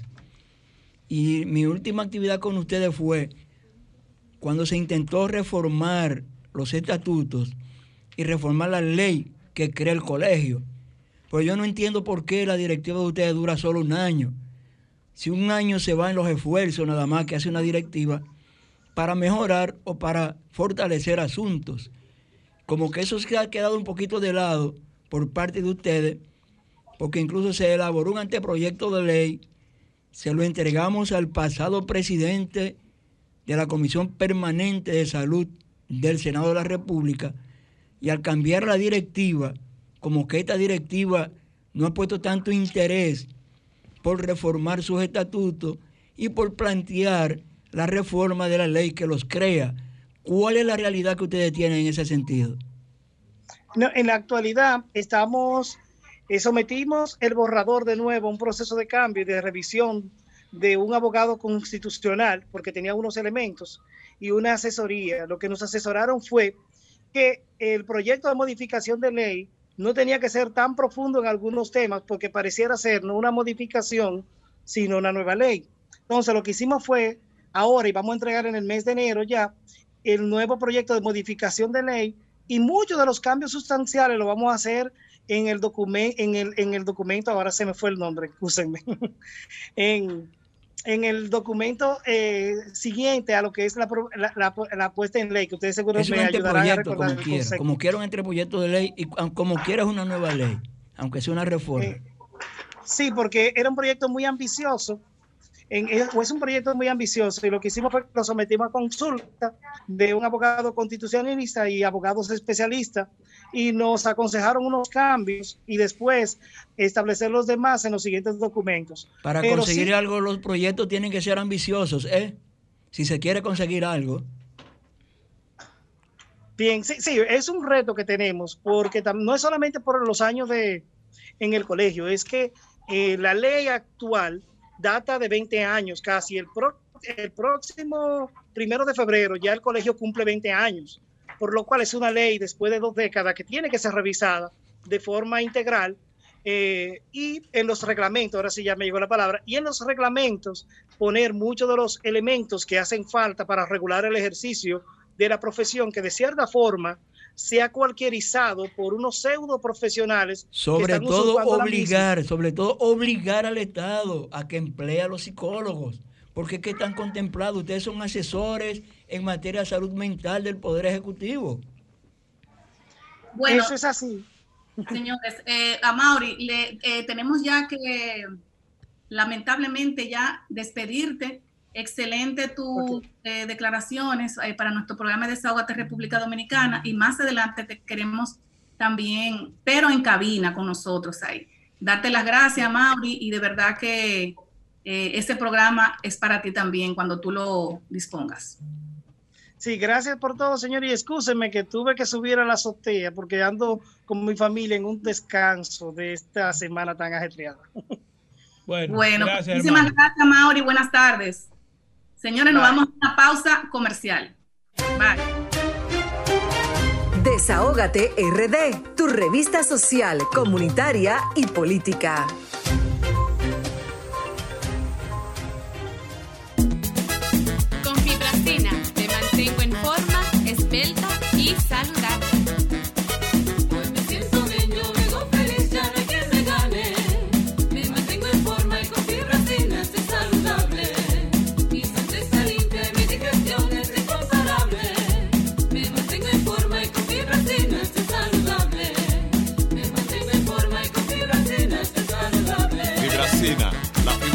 Cuerpo necesita.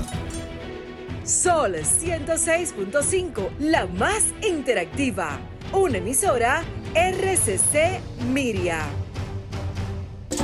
Quédate en casa disfrutando y reviviendo los mejores momentos del Jet Set en una transmisión que no te puedes perder. Este lunes 14 de diciembre, Miriam Cruz y Gillo Sarante. Sintonízanos a las 10 de la noche por Sol 106.5 y solfm.com. A las 11 de la noche por Telefuturo Canal 23 y a las 12 de la medianoche por Teleuniverso Canal 29. Quédate en casa con lo mejor del Jackset. Próximo lunes 21 de diciembre, los hermanos Rosario y Héctor Acosta. El mejor contenido de Sol está en YouTube. Búscanos en YouTube como Sol FM. Sol 106.5, una estación del grupo RCC Miria. Querida audiencia hispana, le habla su amigo y hermano el doctor Giovanni Polanco, especialista en ciencias de la nutrición, y vengo a presentarles a Fibracina, la fibra que tu cuerpo necesita. Fibracina te mantiene en forma, esbelto, esbelta y saludable. Fibracina previene o alivia la obesidad, la diabetes, el colesterol, el estreñimiento, cáncer de colon y más. A diferencia de la competencia, Fibracina no tiene grasas ni azúcares, lo que garantiza una desintoxicación total de tu organismo para una sangre limpia y un sistema digestivo eficiente. Fibracina es fabricada en los Estados Unidos por Guardian Drug Company, el guardián de tu salud tan hispano como tú. Pide Fibracina ya en tu tienda favorita. Visítanos en la red www.fibracina.com o llámanos al 732-745-7575. 732-745-7575. Fibracina, la fibra que tu cuerpo necesita. Lo social, lo actual y lo político. Desahógate RD. Continuamos con su espacio Desahógate RD por Sol 106.5, la más interactiva. Hoy es sábado 12 de diciembre. 12 del 12. Del 12. Del 2020. Y son las 6 y 2 de la tarde. Ahora viene Julie Vélez Wanderpool, una especialista en Derecho, que nos tiene un tema interesante a propósito de todos estos desvinculados que recuérdense que habíamos proyectado. La licenciada tiene trabajo por pila. Unos 600 mil van para la calle. ¿Cuánto van, licenciada, ya? ¿Cuánto van? Bueno, Bueno, como 60 mil. muy buenas tardes. Gracias, Raúl, por esa presentación. Vianelo, Juan Pablo y a nuestra amiga Grisel, que está desde Zoom, y a todos los dominicanos que nos sintonizan. Muy buenas tardes.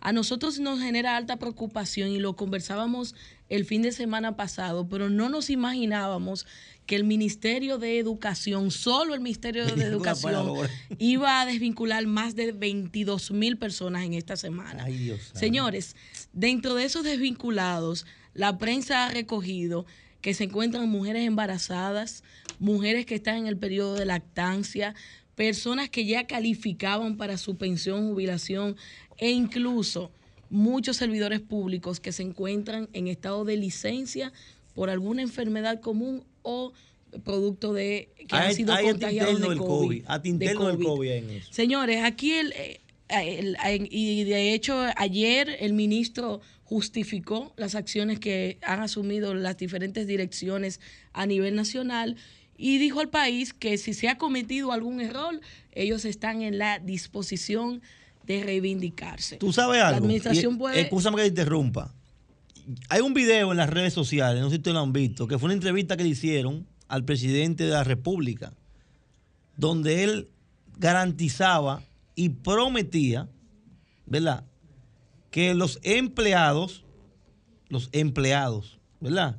Iban a mantener sus empleos. Eso fue en la campaña, papá. Sí, pero sí. más que un compromiso. Pero, pero lo que te quiero decir con la campaña es que cuando él hizo ese anuncio, y lo dijo categóricamente, y de hecho la periodista muy inteligente, por cierto, le preguntó que cómo él iba a garantizar eso, él dijo que era que el Estado, del Estado se iba a garantizar. Déjame decirte que mucha gente creyó en esa promesa del presidente y fue y votó por esa promesa. Gente que no eran de ese partido, no eran de ese partido, ¿verdad? Pero entendían que habían que dar la oportunidad y creyeron en esa promesa y votaron siendo empleados.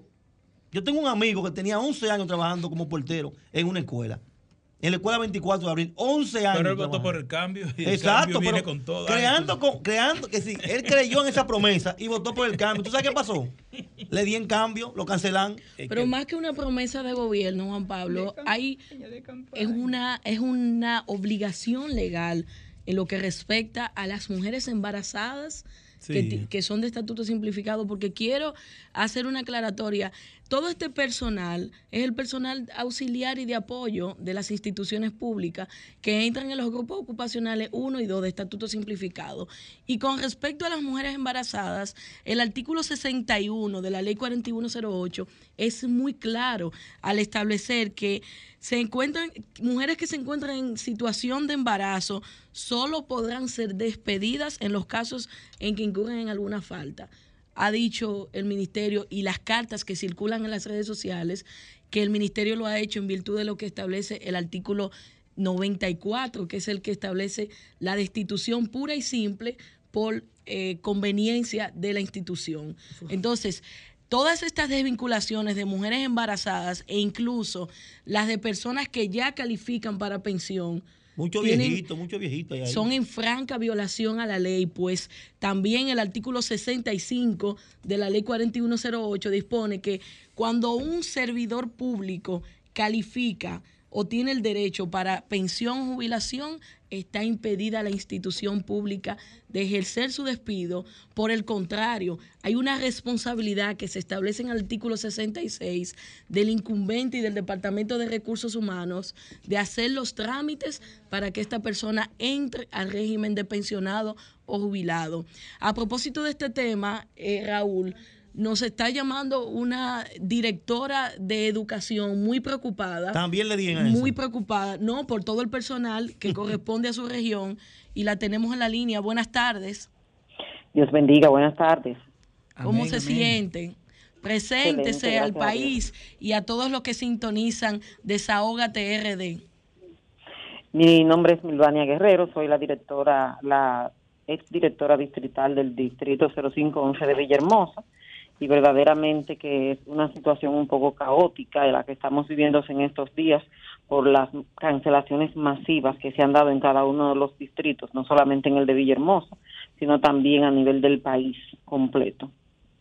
Cuando usted dice ex directora, lo que quiere ¿Qué le decir que usted fue afectada o usted actualmente es de los asesores que nombró el ministro De al margen de lo que establece la ley de educación.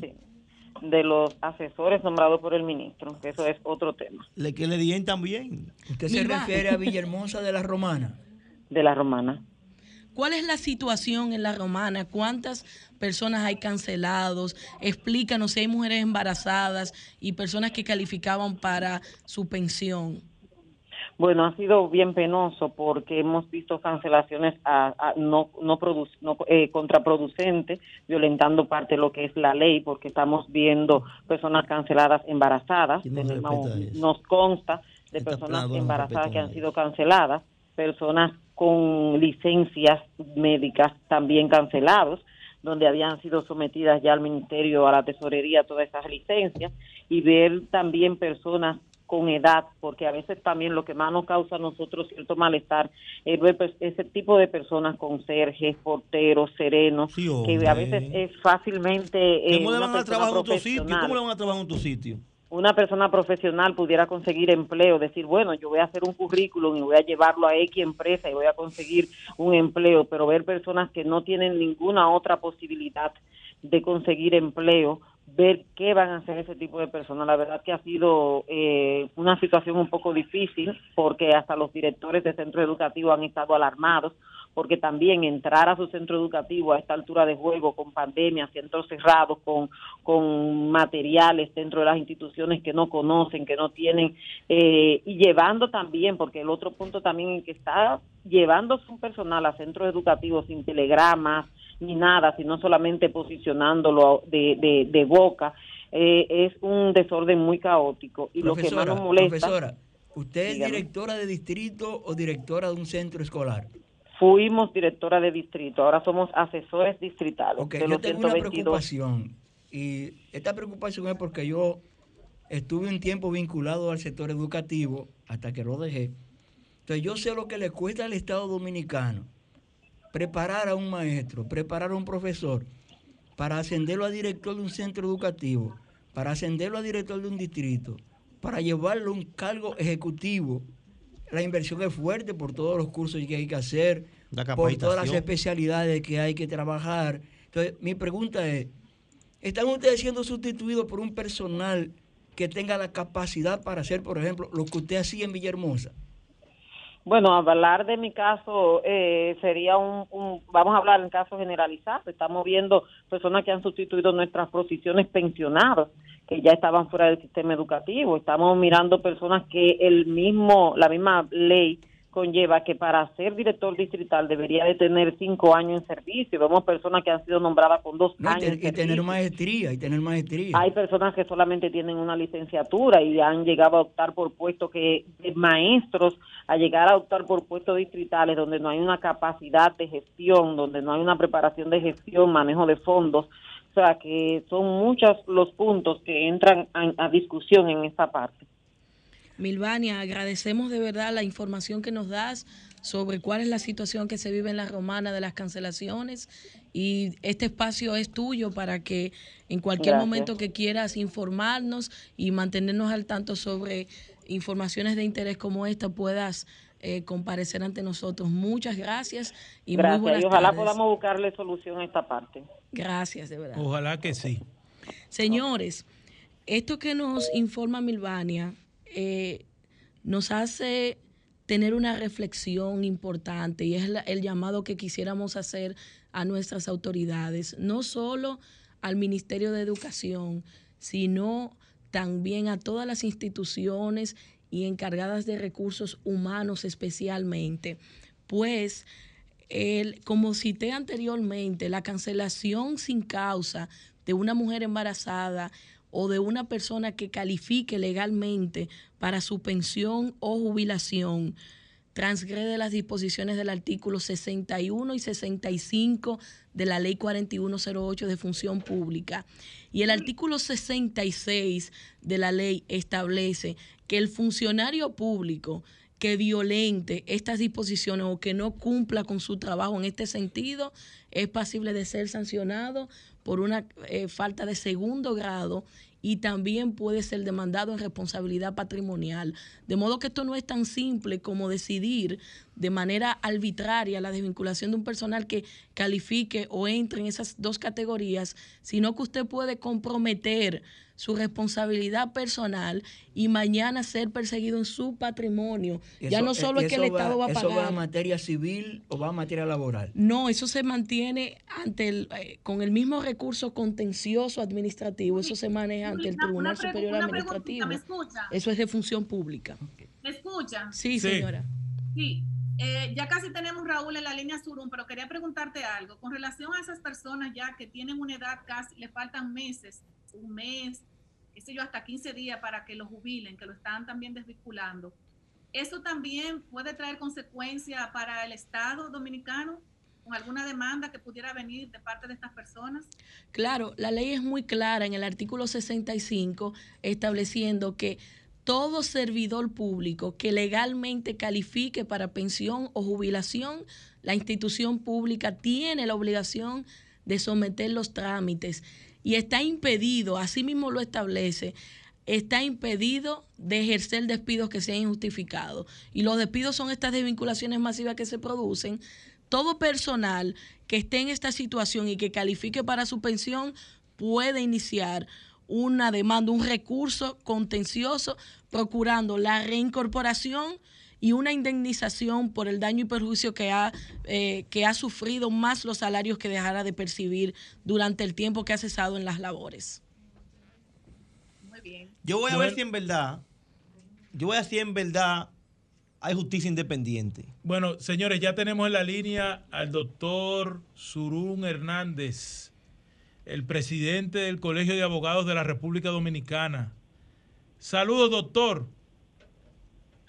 Buenas tardes a todos de este extraordinario programa. Dios los bendiga. Para mí una honra, un honor estar eh, eh, con ustedes. Doctor, ¿por qué que le dicen el fuerte a usted? Fuerte es Dios.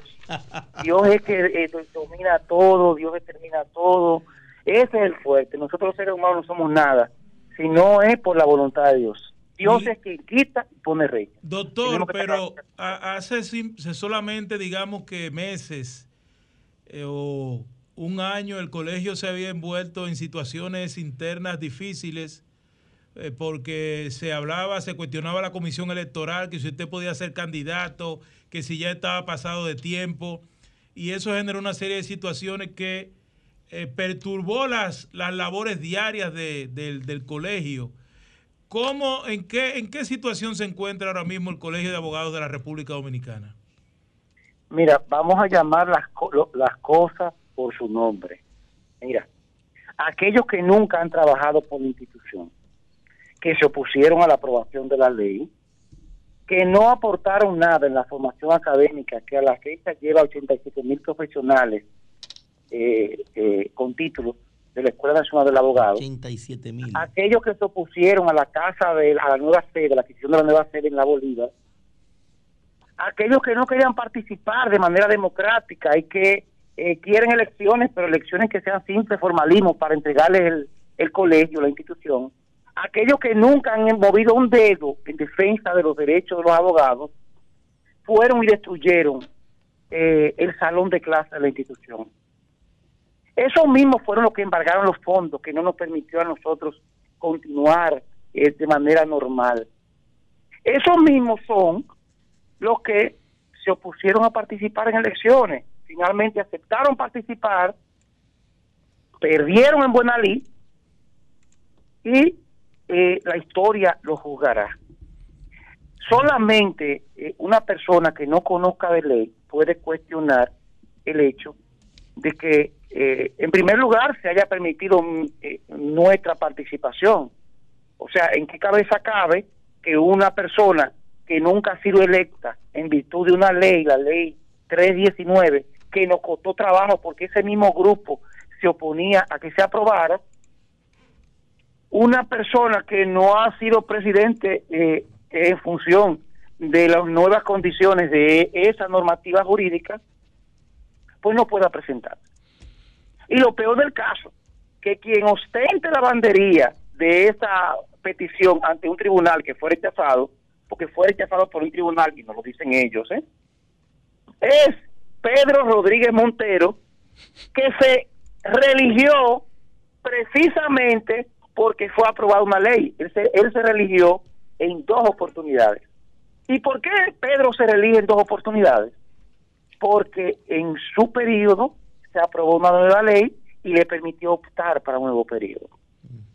Entonces, son situaciones doctor. que, mira, lloran ante la presencia de Dios. Doctor, ¿cómo se explica entonces que si usted ayudó a que el número de abogados llegue a 87 mil y que la escuela del colegio haya hecho tanto para esos 87 mil abogados, ¿cómo se explica que la otra parte o alguno de los que lo- de los que lo enfrentaban ustedes en el pasado proceso dijera que usted tenía un colchón, un colchón de 6 mil profesionales de otras áreas que no son abogados y que usted lo, había inscrito en el CAR como abogados. Ay, perdóname.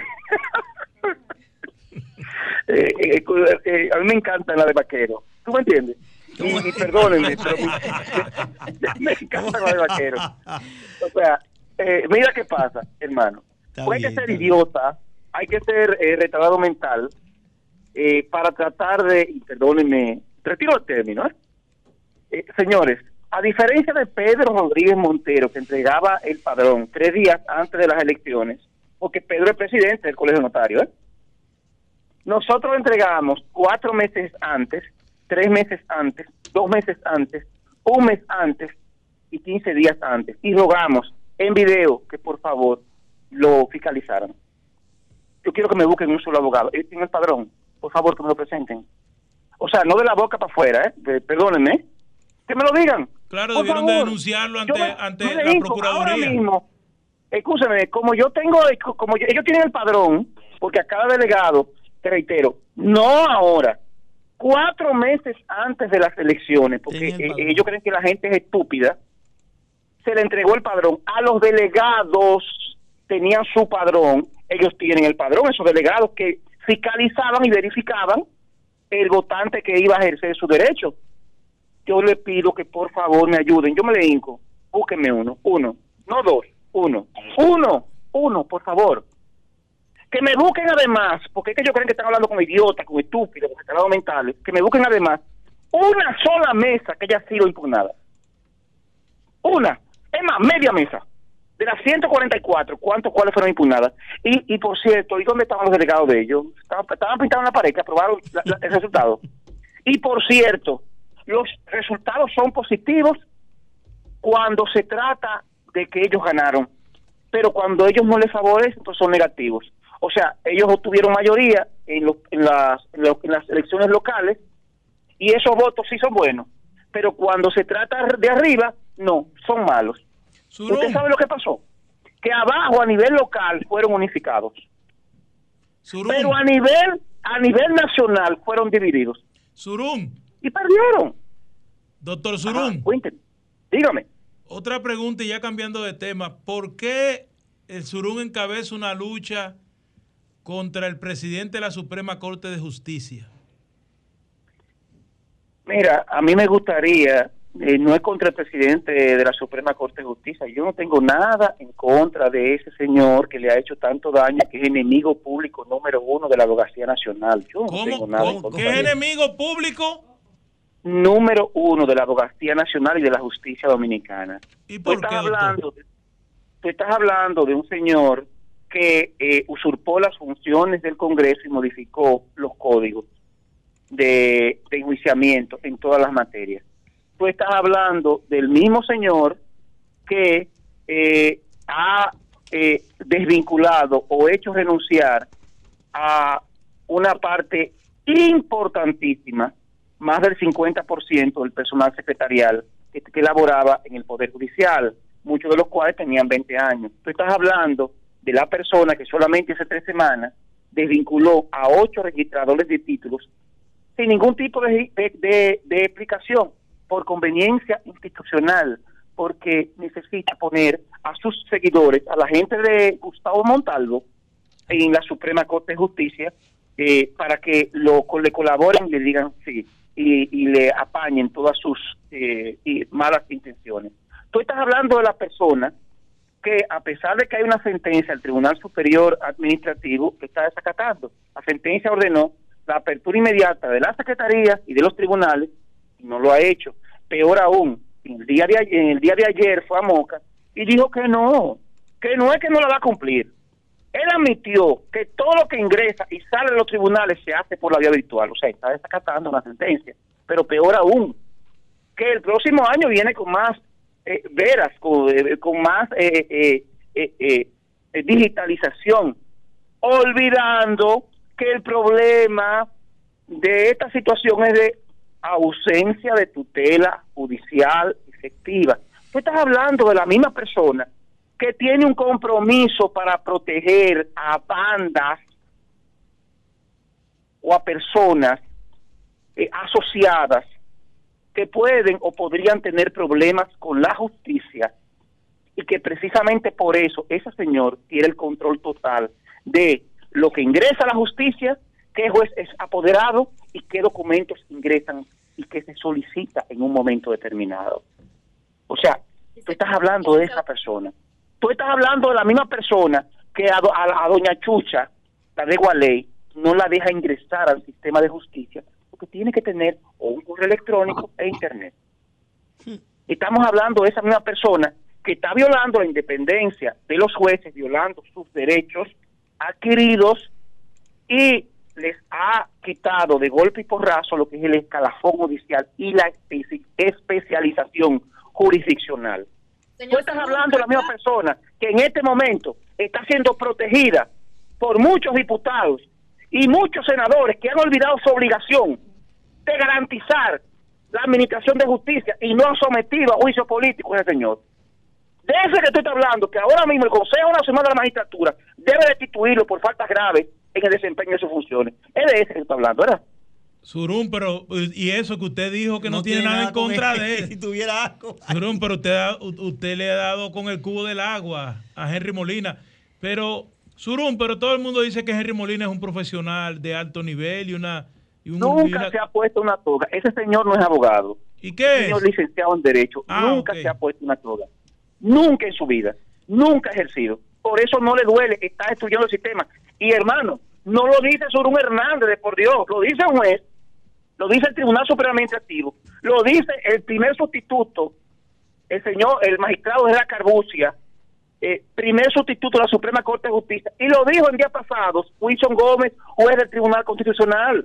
Yo no tengo nada personal con ese señor, pero lamentablemente está destruyendo el sistema de justicia y todo el mundo está callado. Bueno, Hay un Surún, silencio muy- muy- cómplice muy- por terror. Muchísimas gracias, doctor Surún. y felicidades. y lo felicitamos por su triunfo a pesar de, de- de- de su crítico, Surún. Usted demostró fuerte. que tiene mayoría en el colegio de abogados. Todo en la vida, mire, Dios lo consiguió, yo no soy nadie, yo no soy nada en este mundo sin Dios. Y se lo dio con de, de corazón. Maldito el ser humano que cree que es superior a los demás. Eh, Dios quita el poder y te lo da, y te lo da para servir. Y por eso a algunos seres humanos, que uno lo ve, que se le aplica todo el peso de la justicia. Que el Señor los bendiga. Un abrazo, cuídense mucho. Amén. gracias. Vamos a la pausa. Desahógate RD, tu revista social, comunitaria y política. Querida audiencia hispana, le habla su amigo y hermano el doctor Giovanni Polanco, especialista en ciencias de la nutrición, y vengo a presentarles a Fibracina, la fibra que tu cuerpo necesita. Fibracina te mantiene en forma, esbelto, esbelta y saludable. Fibracina previene o alivia la obesidad, la diabetes, el colesterol, el estreñimiento, cáncer del colon y más. A diferencia de la competencia, Fibracina no tiene grasas ni azúcares, lo que garantiza una desintoxicación total de tu organismo para una sangre limpia y un sistema digestivo eficiente. Fibracina es fabricada en los Estados Unidos por Guardian Drug Company, el guardián de tu salud tan hispano como tú. Pide Fibracina ya en tu tienda favorita. Visítanos en la red www.fibracina.com o llámanos al 732-745-7575. 732-745-7575. Fibracina, la fibra que tu cuerpo necesita. Somos Sol, la más interactiva en la Romana y el Este. Sintonízanos en los 94.7. Somos Desahógate RD, promoviendo el desarrollo y el bienestar social de la República Dominicana. Bueno, continuamos con su espacio Desahógate RD. Hoy es sábado 12 de diciembre y ya son las 6 y 28. Candela, señores. candela. Vamos ahora a entrar con el líder comunitario Juan Pablo, que tiene buenas o malas noticias que dar. Yo siempre tengo de, buenas la noticias. zona de las 3, Yo siempre tengo Guachupita, buenas Guarela. Ciénaga, Los Guandules, 27 de febrero. Hasta los girasoles. El hoyo de Chulín. Yo siempre tengo buenas noticias. Yo, yo siempre El tengo hoyo de mi Chulín de mi barrio sí, en el hoyo de Chulín contacto, también. en contacto con mi gente de mi barrio. Bueno, señores, esta semana ha sido una semana de mucha candela, muchos gritos, muchos llantos, muchos abusos cometidos. Hemos tocado todo ya el tema de los despidos masivos del Ministerio de Educación. Y algunas reposiciones. Eh, todavía hay que estoy esperando la primera. porque ay. El, el tema es, como decían ahorita, ¿verdad? Yo no sé cómo es que están haciendo el trabajo. Yo en verdad no lo entiendo. Porque se supone que tú tienes que hacer una evaluación previa antes de tú ir a una escuela y cancelar todo el personal. Eso es lo que se supone que se debe de hacer. Pero no se hace eso. Se cancela todo el mundo y después que se empiezan entonces las críticas, la opinión pública, entonces dicen que van a reevaluarlo. Para entonces colocarlo de nuevo. Pero mire, digo algo. Yo no creo eso. Eso yo no lo creo. yo Pablo, tengo ¿me que verlo. escuchan? ¿Me escuchan? ¿Ah? ¿Me escuchan ustedes allá? Sí. Sí. Pablo, antes que tú eh, continúes con el tema, con el tema de la inseguridad en la circunscripción número 3, eh, a mí me gustaría saber eh, que quedamos incluso el tema de la canasta familiar, que tampoco lo tocamos. Quiero que me toques ese tema un poquito, Pablo. ¿Cómo está el tema de la canasta familiar Yo por tengo allá? los precios actualizados ahora mismo de cómo anda eso. Vamos a ver. y, y lo que es la parte de la inseguridad, de la inseguridad, eh, que son temas muy importantes Mire, para. Yo tengo 14 para- temas. Voy a empezar con el, bueno, el- primero era el de la educación. Y de- decía, sí, en el caso nuestro, nosotros vivimos en un barrio y hacemos vida en los barrios y lo vemos en el día a día. Porque yo siempre digo, es muy bonito un funcionario público sentarse frente a una cámara y decir cosas que no va a cumplir, que no va a hacer. Y eso es lo que uno ve ahora. Entonces, ese video que se hizo viral que está en todas las redes, donde el presidente hace la promesa de que no va a cancelar a, a sus empleados. Señores, es totalmente diferente. Personas que tienen 60 años, que nadie le va a dar un empleo, lo cancelan. Portero, seguridad, conserje. Entonces me dicen ahora que van a reevaluar los temas, los casos. Es mentira, no van a reevaluar nada. Ya están cancelados. ¿Quién le va a comprar medicamentos? ¿Quién le va a dar comida? ¿Quién le va a pagar su casa? Entonces, hablamos de ser solidario, ¿verdad? De tener un sentido común, de un gobierno para todo. Entonces, yo no, no entiendo a veces porque el discurso es una cosa y la práctica Pero es usted otra. sabe que eso nunca sucede así. Hay que meter a los PRMistas al gobierno. está bien, perfecto. Es decir, todos entendemos que hicieron un trabajo y que deben de entrar a trabajar. Todos entendemos eso. Pero entonces que no me digan a mí que no lo van a sacar, porque es el problema. Que no me digan que no lo van a sacar, que, va, que van a conservar sus empleos, porque ahí fue el, el engaño, fue ahí. El engaño fue ahí. Mucha gente compró esa vuelta, como dicen en mi barrio. Compran esa vuelta y, ta- y estando en su empleo, votaron, votaron en contra de que tenía el empleo. ¿Sabe qué pasó ahora? Le di en el cambio. El que no tiene una carta de, de ¿cómo se llama? La Comisión de Empleos, de la Convención Municipal de Empleos. Se quedó fuera. No, se, que- eh, se queda fuera. Lo cancelan. Bueno, entonces, dirán cancelados porque no son cancelados. Es otro tema que la licenciada tiene. Desvinculado. No, espérate, no, es que se escucha bonito. Espérate. Porque aquí está pasando algo peor. Porque si tú me cancelas, perfecto. Yo con lo que tú me vas a dar, yo pongo un chisme en la esquina y me pongo a trabajar. Me compro un motor y me pongo a conchar. No el problema es la pandemia ahora, que no le permite eso a ninguna persona que No, lo no que es lo- que eso, es que tú no me estás cancelando, tú me votas. Y me niega mi carta de cancelación y me niega mi certificación de vinculación. Entonces es peor el problema todavía. Es así como tú dices, Juan Pablo, porque la ley 4108 establece que la institución que desvincula a un personal cuenta con un plazo de 90 días para el pago a partir de que se tramite la solicitud. Entonces, si yo le pongo trabas al servidor público desvinculado para darle la certificación, que es el único documento que le permite ir a la Contraloría y solicitar su certificación de cargos, en eso se toma un mes, un mes y medio, lo que quiere decir que una persona, aparte de desempleada, se toma más de 100 días sin percibir sus derechos adquiridos o indemnización en el caso que corresponde. Se queda en el aire. Entonces, y los casos en los que yo he escuchado y tengo donde no se le está entregando carta, ¿cuál es la situación que va a tener esa Entonces persona? eso es peor todavía que, se que, que te, que, te, que te cancele, porque no te cancelan, te votan. Pero está bien, de ese tema se habló mucho la semana entera. Ya el ministro de Educación me parece que dijo que sí, que iba a revisar algunos casos y que van a emplear a esa persona. Yo tengo que el verlo. hecho de que se revise, Juan Pablo, no quita la facultad que tiene ese desvinculado de demandar en daños y perjuicios al servidor público que decidió, aunque lo vinculen, ya se le causó un Bueno, pues daño ready, y una porque- perturbación póngase ready porque hay mucho moral y económica. Hay mucho trabajo entonces. Si se llenan de valor, va a haber mucho trabajo. Pero esperemos que sí. El daño está hecho. Esperemos que esas personas que son eh, eh, empleados, que tienen como probarlo, vuelvan y lo Y, y además hay una realidad que se muestra, y lamentablemente tenemos que decirlo así, de cómo el. Estado eh, se ha convertido en una especie de parásito gigante donde el empleado público no es eh, una, un trabajador que el sector privado lo requiere y lo necesita. Parece que el empleado público solamente sirve para trabajar en el gobierno. Porque si ahí, fuera como en otro Sí, país, bueno, me cancelaron aquí, voy allí, pero no. El que lo cancelan del gobierno, en un 90% se queda sin empleo. ¿A quién hay tenemos en la algo- línea? Pablo, eh, Pablo, Raúl, hay algo que es muy Buenas. importante. que Ah, quiero hay una- en la línea, ¿quién tenemos? Muy buenas noches. Sí, adelante. Sí, eh, le habla un ciudadano de Santo Domingo Oeste. Eh, Santo Domingo queremos- Este. Santo Domingo Oeste, correcto. Entonces, ¿Cómo, cómo hacer está una- Manuel Jiménez por allá? Eh, bueno, realmente qué bueno que hace las preguntas, porque básicamente en relación a, a nuestro alcalde, es que voy a, a hacer una denuncia eh, por la poca atención que tenemos en Santo Domingo Este. Desahógate, hermano, desahógate.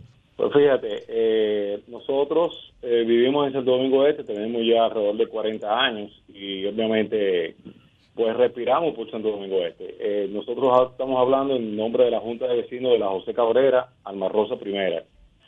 Eh, tenemos una situación precisamente en la misma José Cabrera, esquina, esquina Mainardi y Reina, que es la avenida primera, donde eh, hay una estación de gasolina, hay una pizzería también en esa estación, y en esa misma esquina tenemos un vertedero y tenemos alrededor de seis o siete camiones que duermen día y noche ahí. Ay, Dios O sea, en la misma, en la misma avenida, eso es- significa que es una ocupación de espacio. Y además de esto, tenemos una situación en que eh, es de lunes a lunes. A las 6 de la mañana están ellos martillando, ellos están ahí también, eh, vamos a decir, utilizando la calle como la avenida, como si fuera un taller.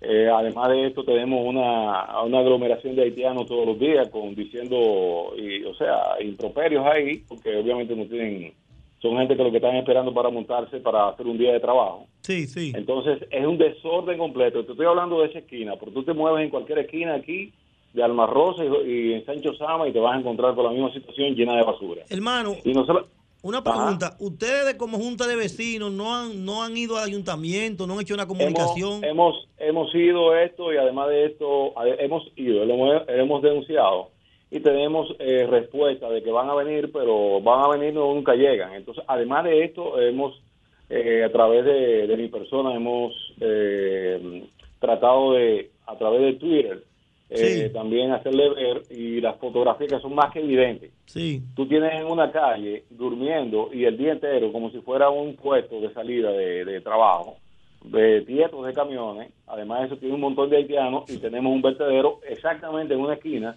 de una estación de gasolina y además de que hay una pizzería ahí de la, de la pizzería esta que son nuevas. Sí. Entonces no, no entendemos cómo es que a, a menos de un kilómetro y medio, que eso está precisamente en la misma avenida, eh, eh, oh Dios mío, la, la, que, de donde está la, misma- el mismo ayuntamiento, Sí. a menos de un kilómetro y medio este desorden. Entonces no entiendo cómo es que eh, Manuel Jiménez está trabajando cuando realmente eh, en cada esquina tú te encuentras un basurero. ¿Por qué? Bueno, porque la gente tiene que hacer basurero en esquinas, en un lugar, porque, Porque no recogen la basura. no recogen la basura. Bueno, pues ahí está tu denuncia, mi hermano. Estamos, bueno, estamos hermano, hablando, estamos agradezco- hablando de la José Cabrera, que es la que sale Eh, de destacamento, ¿no? Exacto, a una esquina del destacamento, hermano. Esto es un Ahí, son una unos, unos camiones de carga y unos camiones de volteo que paran. Exactamente, que están justamente frente eh, a, la, a la misma esquina, que es la que da la avenida, es una avenida, avenida La mella, la mella, esta es la Ahí, mella. ahí se llama José Cabrera. Ahí se llama José. Cabrera. Que es la misma carretera ca- Mella. Ah, bueno, tú tienes... Bueno, pues ahí está tu denuncia, hermano. Gracias. Bueno, muchísimas gracias. Eh, yo, yo quisiera decir algo antes de, de continuar con las llamadas. Eh, antes de recibir, ¿me escuchan? Tenemos de llamada ahí. Sí. Eh, yo quisiera decir algo, cuando eh, vayamos a recibir las llamadas, me gustaría que las personas que vayan a llamar allá, nuestro público, Radio Escucha, no hagan una, eh, hagan la diferencia, o sea, nos digan qué le gusta más de las cajas navideñas que daba antes el plan social o los bonos que están ahora, porque yo tengo el, digo que cuando se, se daban las cajas navideñas, a mí me gustaban más, porque ahí tú movías toda una estructura económica que le daban eh, el beneficio a muchas personas, desde el que movía la caja, desde el que transportaba, o sea, había una, una, una logística económica importante, con un beneficio muy importante para el dominicano, para el agricultor, el que hacía el ponche, el que vendía el ron, el que vendía los comercios que vendían las cajas, o sea, eso a mí realmente me ha, me ha, me ha- dolido mucho y el dominicano estaba acostumbrado, como dijo Vianelo, a tener su cajeña versus el bono. Cuando vayamos a hacer la- las entradas de las llamadas, me gustaría que la gente se exprese con relación a esto. Bueno. Aló. Sí. Aló. Sí, aló, buena. Sí, buenas noches. Hey, señor, ¿cómo están? Todo bien. Sí, eh, resulta que... ¿Quién nos habla? Ramón de San Cristóbal, antes con la nueva, la otra forma, lo que podía dar una desgracia, se veía muy degradante, mucho desorden, caos, los moscas por un lado, mucho de lo que podía haber, cuando viene a ver lo que podía haber desgracia, un, un herido, gente muerta. El- el- el- el- este, este formato que está trayendo a Binader de hacer las cosas, de discurso. Auto- eh, ¿Algún bono? ¿Le tocó algún bono a usted, señor? ¿Eh? ¿Le han dado algún bono de los 1.500? Se ve mejor, más organizado, mi hermana, porque eso antes era Si le degradante. entregaron bonos, ¿Aló? si le entregaron bonos. ¿A ¿Dónde hay? ¿Hay uno por ahí? Está bien, hermano. Gracias, gracias por su opinión.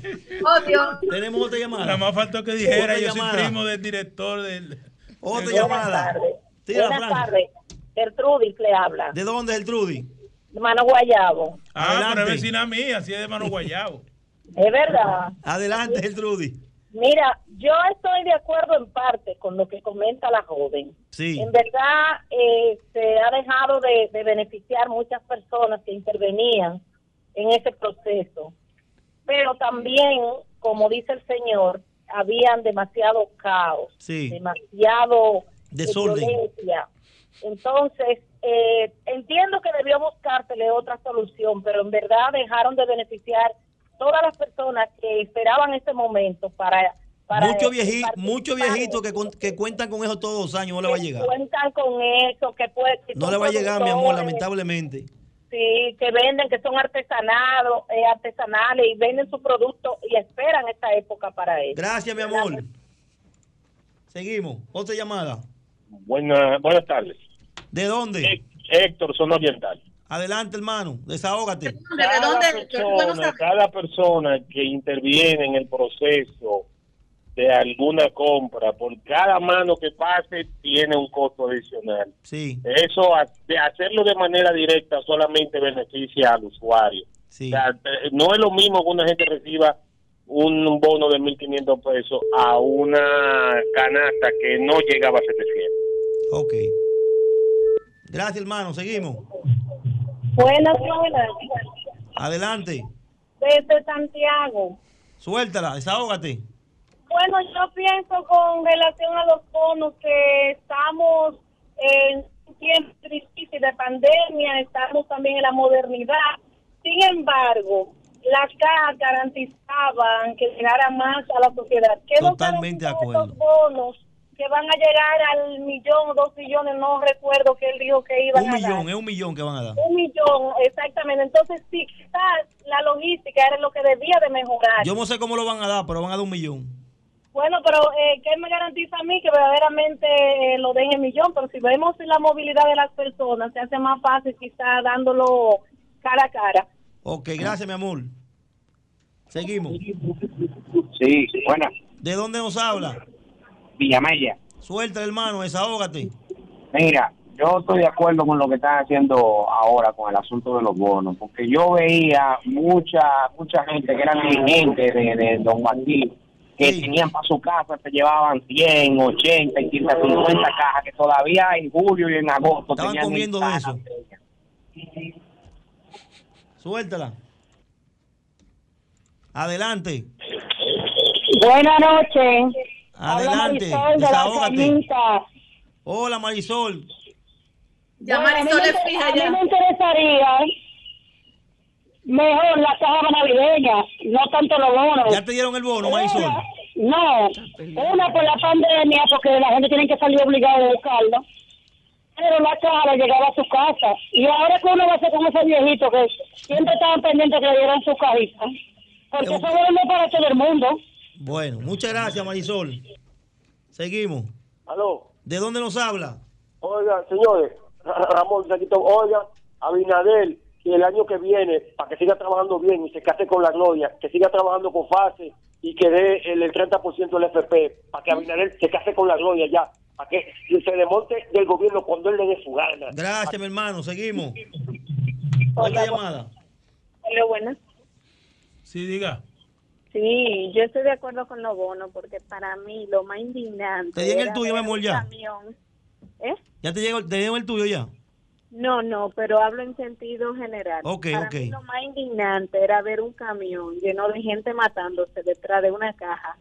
Y Ok. aparte de eso, gente que le daban, yo sé de personas que eran encargadas de entregar esa caja, se la repartían solo a sus familiares y no llegaban donde tenían que llegar. Ok, gracias, mi amor. Seguimos. Otra llamada. Ah, pues dame seguir con mi tema, que son 14 temas que tengo. Fiordalisa. Aló. Aló. Sí, aló, buenas. Yo quiero saber lo que Nene Cabrera va a pagarle la prestación de los cancelados de DGP. Bueno, mi amor. Nene. Nene está en bono ahora. ¿Qué, Mira, Nene, que ya, te ven eh, eh, ¿Qué pasa con Bueno, Nene? Los bonos Bueno, navideños Nene, Nene, que están en eso ahora. Ya esa gente monta en eso. No solamente fue Fulcar que canceló, Nene canceló más de 3 mil personas. No, no, claro. padres aquí- de no, pero familia y limpia- madres de aquí- familia. Aquí limpian, aquí se limpió. Lo que pasa es como te decía ahorita, cariño, el tema no es, no es que te voten, sino que tus derechos adquiridos te lo entreguen. Que el Nene- problema Nene- es precisamente ellos eso. están Cabrera estaba muy ocupado. Ellos están haciendo lo loco con eso. Está bien, mi amor. nosotros no tenemos que ver con bonos, nosotros no nos interesa bonos, nosotros lo queremos el dinero que nosotros trabajamos, nuestro derecho adquirido. Así es, Eso mi que amor. nosotros nos interesa. Gracias, mi amor. Seguimos. Tenemos otra. Señores, son 14 temas y no me ha dicho un solo. Me faltan los otros. Sigue, sigue, adelante, avanza. Ah, bueno, pues entonces. Aló. Saludos. Aló, Abinader. Saludos. Tenemos. Abinader, fase y el 30% el año que viene. Gracias, mi hermano. Dale para adelante. Miren, hay un tema preocupante que es la seguridad. Nadie ha hablado de la seguridad en los barrios. Absolutamente yo no escucho ni a la alcaldesa, ni al programa que siempre inventan, ¿verdad? Para estos fines, ni tampoco al gobierno. ¿Cómo garantizar la seguridad en los barrios? Miren, lo que está viviendo los barrios ahora mismo no es fácil. Están los ladrones al 2 por 1 Quitamos los chelitos a la gente, quitamos los motores. Y tú los policías, para tú verlo, tienes que tener una foto y ponerla y subirla en las redes para tú poder verlo. Eso se está viviendo en todos los barrios. Y eso a diario le llegan a uno denuncias, que atracan a fulano, que le quitan esto a fulano, que le quitan... Señores, un llamado al amigo, al jefe de la policía. Tenemos que reforzar la vigilancia en los barrios. La mayoría de los destacamentos no tienen los policías suficientes, no tienen vehículos para patrullar. Yo hablo específicamente en el caso de la circunscripción número 3. Miren, el destacamento de la 16, de la 16, así que se conoce, ese destacamento comprende el barrio 24 Abril de la Cañita. ¿Usted sabe cuántas guaguas hay ahí? Dos barrios. ¿Sabe cuántas guaguas tienen eso para patrullar? Una guagua. ¿Sabe Ese cuántos destacamento motores? muy pequeño también, Pablo. Pero un es muy destacamento que es para dos barrios. Tiene dos motores y una Héctor guagua. J. Díaz se llama la 16. No, no, no, ese era no. Ese es otro. La 16 es que nosotros decimos así porque está en la cancha, está en la cancha la 16. Un destacamento que logramos hace un tiempo. Cuando estaba Frankie ¿Eso es en los buena. guandules? No, eso es la cañita. Ah, ok. Cuando estaba Frankie Lamed en buena, no hizo un destacamento encima de una, de una, de una Cuando- cancha. cua- Cuando Leo de Almeida vendió los motores, los Harley No, ese- de ese yo no sé, yo no estaba en ese tiempo ahí. Lo que te quiero decir Tú estabas es- ahí, tú estabas a mí ahí. no me meten en ese lío. Lo que te quiero decir es que la seguridad es muy importante en estos barrios y ahora con más razón que estamos en tiempo de Navidad. En Navidad, donde hay un, unos chelitos que sueltan por ahí. Pero hubo, una reunión del ministro de Defensa, eh, Carlos Luciano Díaz Morfa, el la- director de la policía y los tres comandantes generales de la Armada, del Ejército y de la Fuerza Aérea, donde anunciaron que iban a iniciar el operativo de seguridad de Semana Santa. No, el 2020. operativo inició. El problema es que yo me lo veo en los barrios.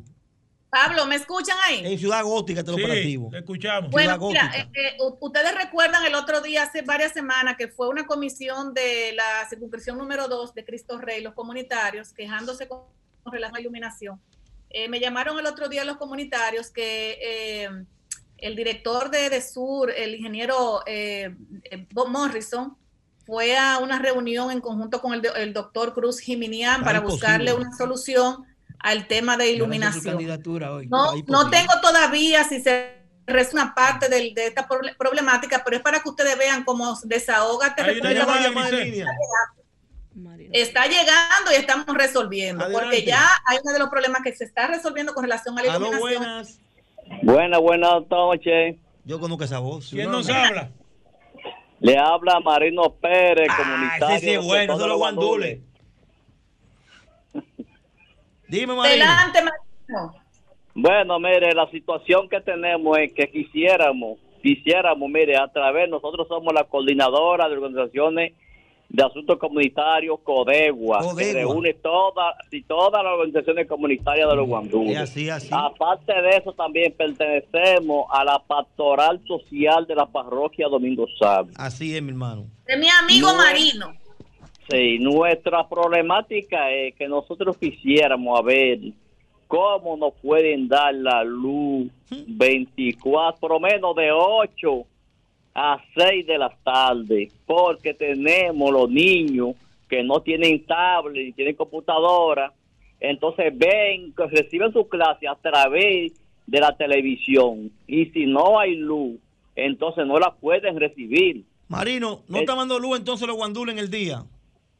La están dando, pero a veces no la están llevando y eso nos crea problemas. Pero hay un problema mayor que es, por ejemplo, cuando hay una avería, nosotros hacemos una- un reporte. Ay, sí. Y con el número de reporte, nosotros llamamos a un contacto que tenemos, eh, la doña Grisel, que Sí, nos sí. resuelve rápido.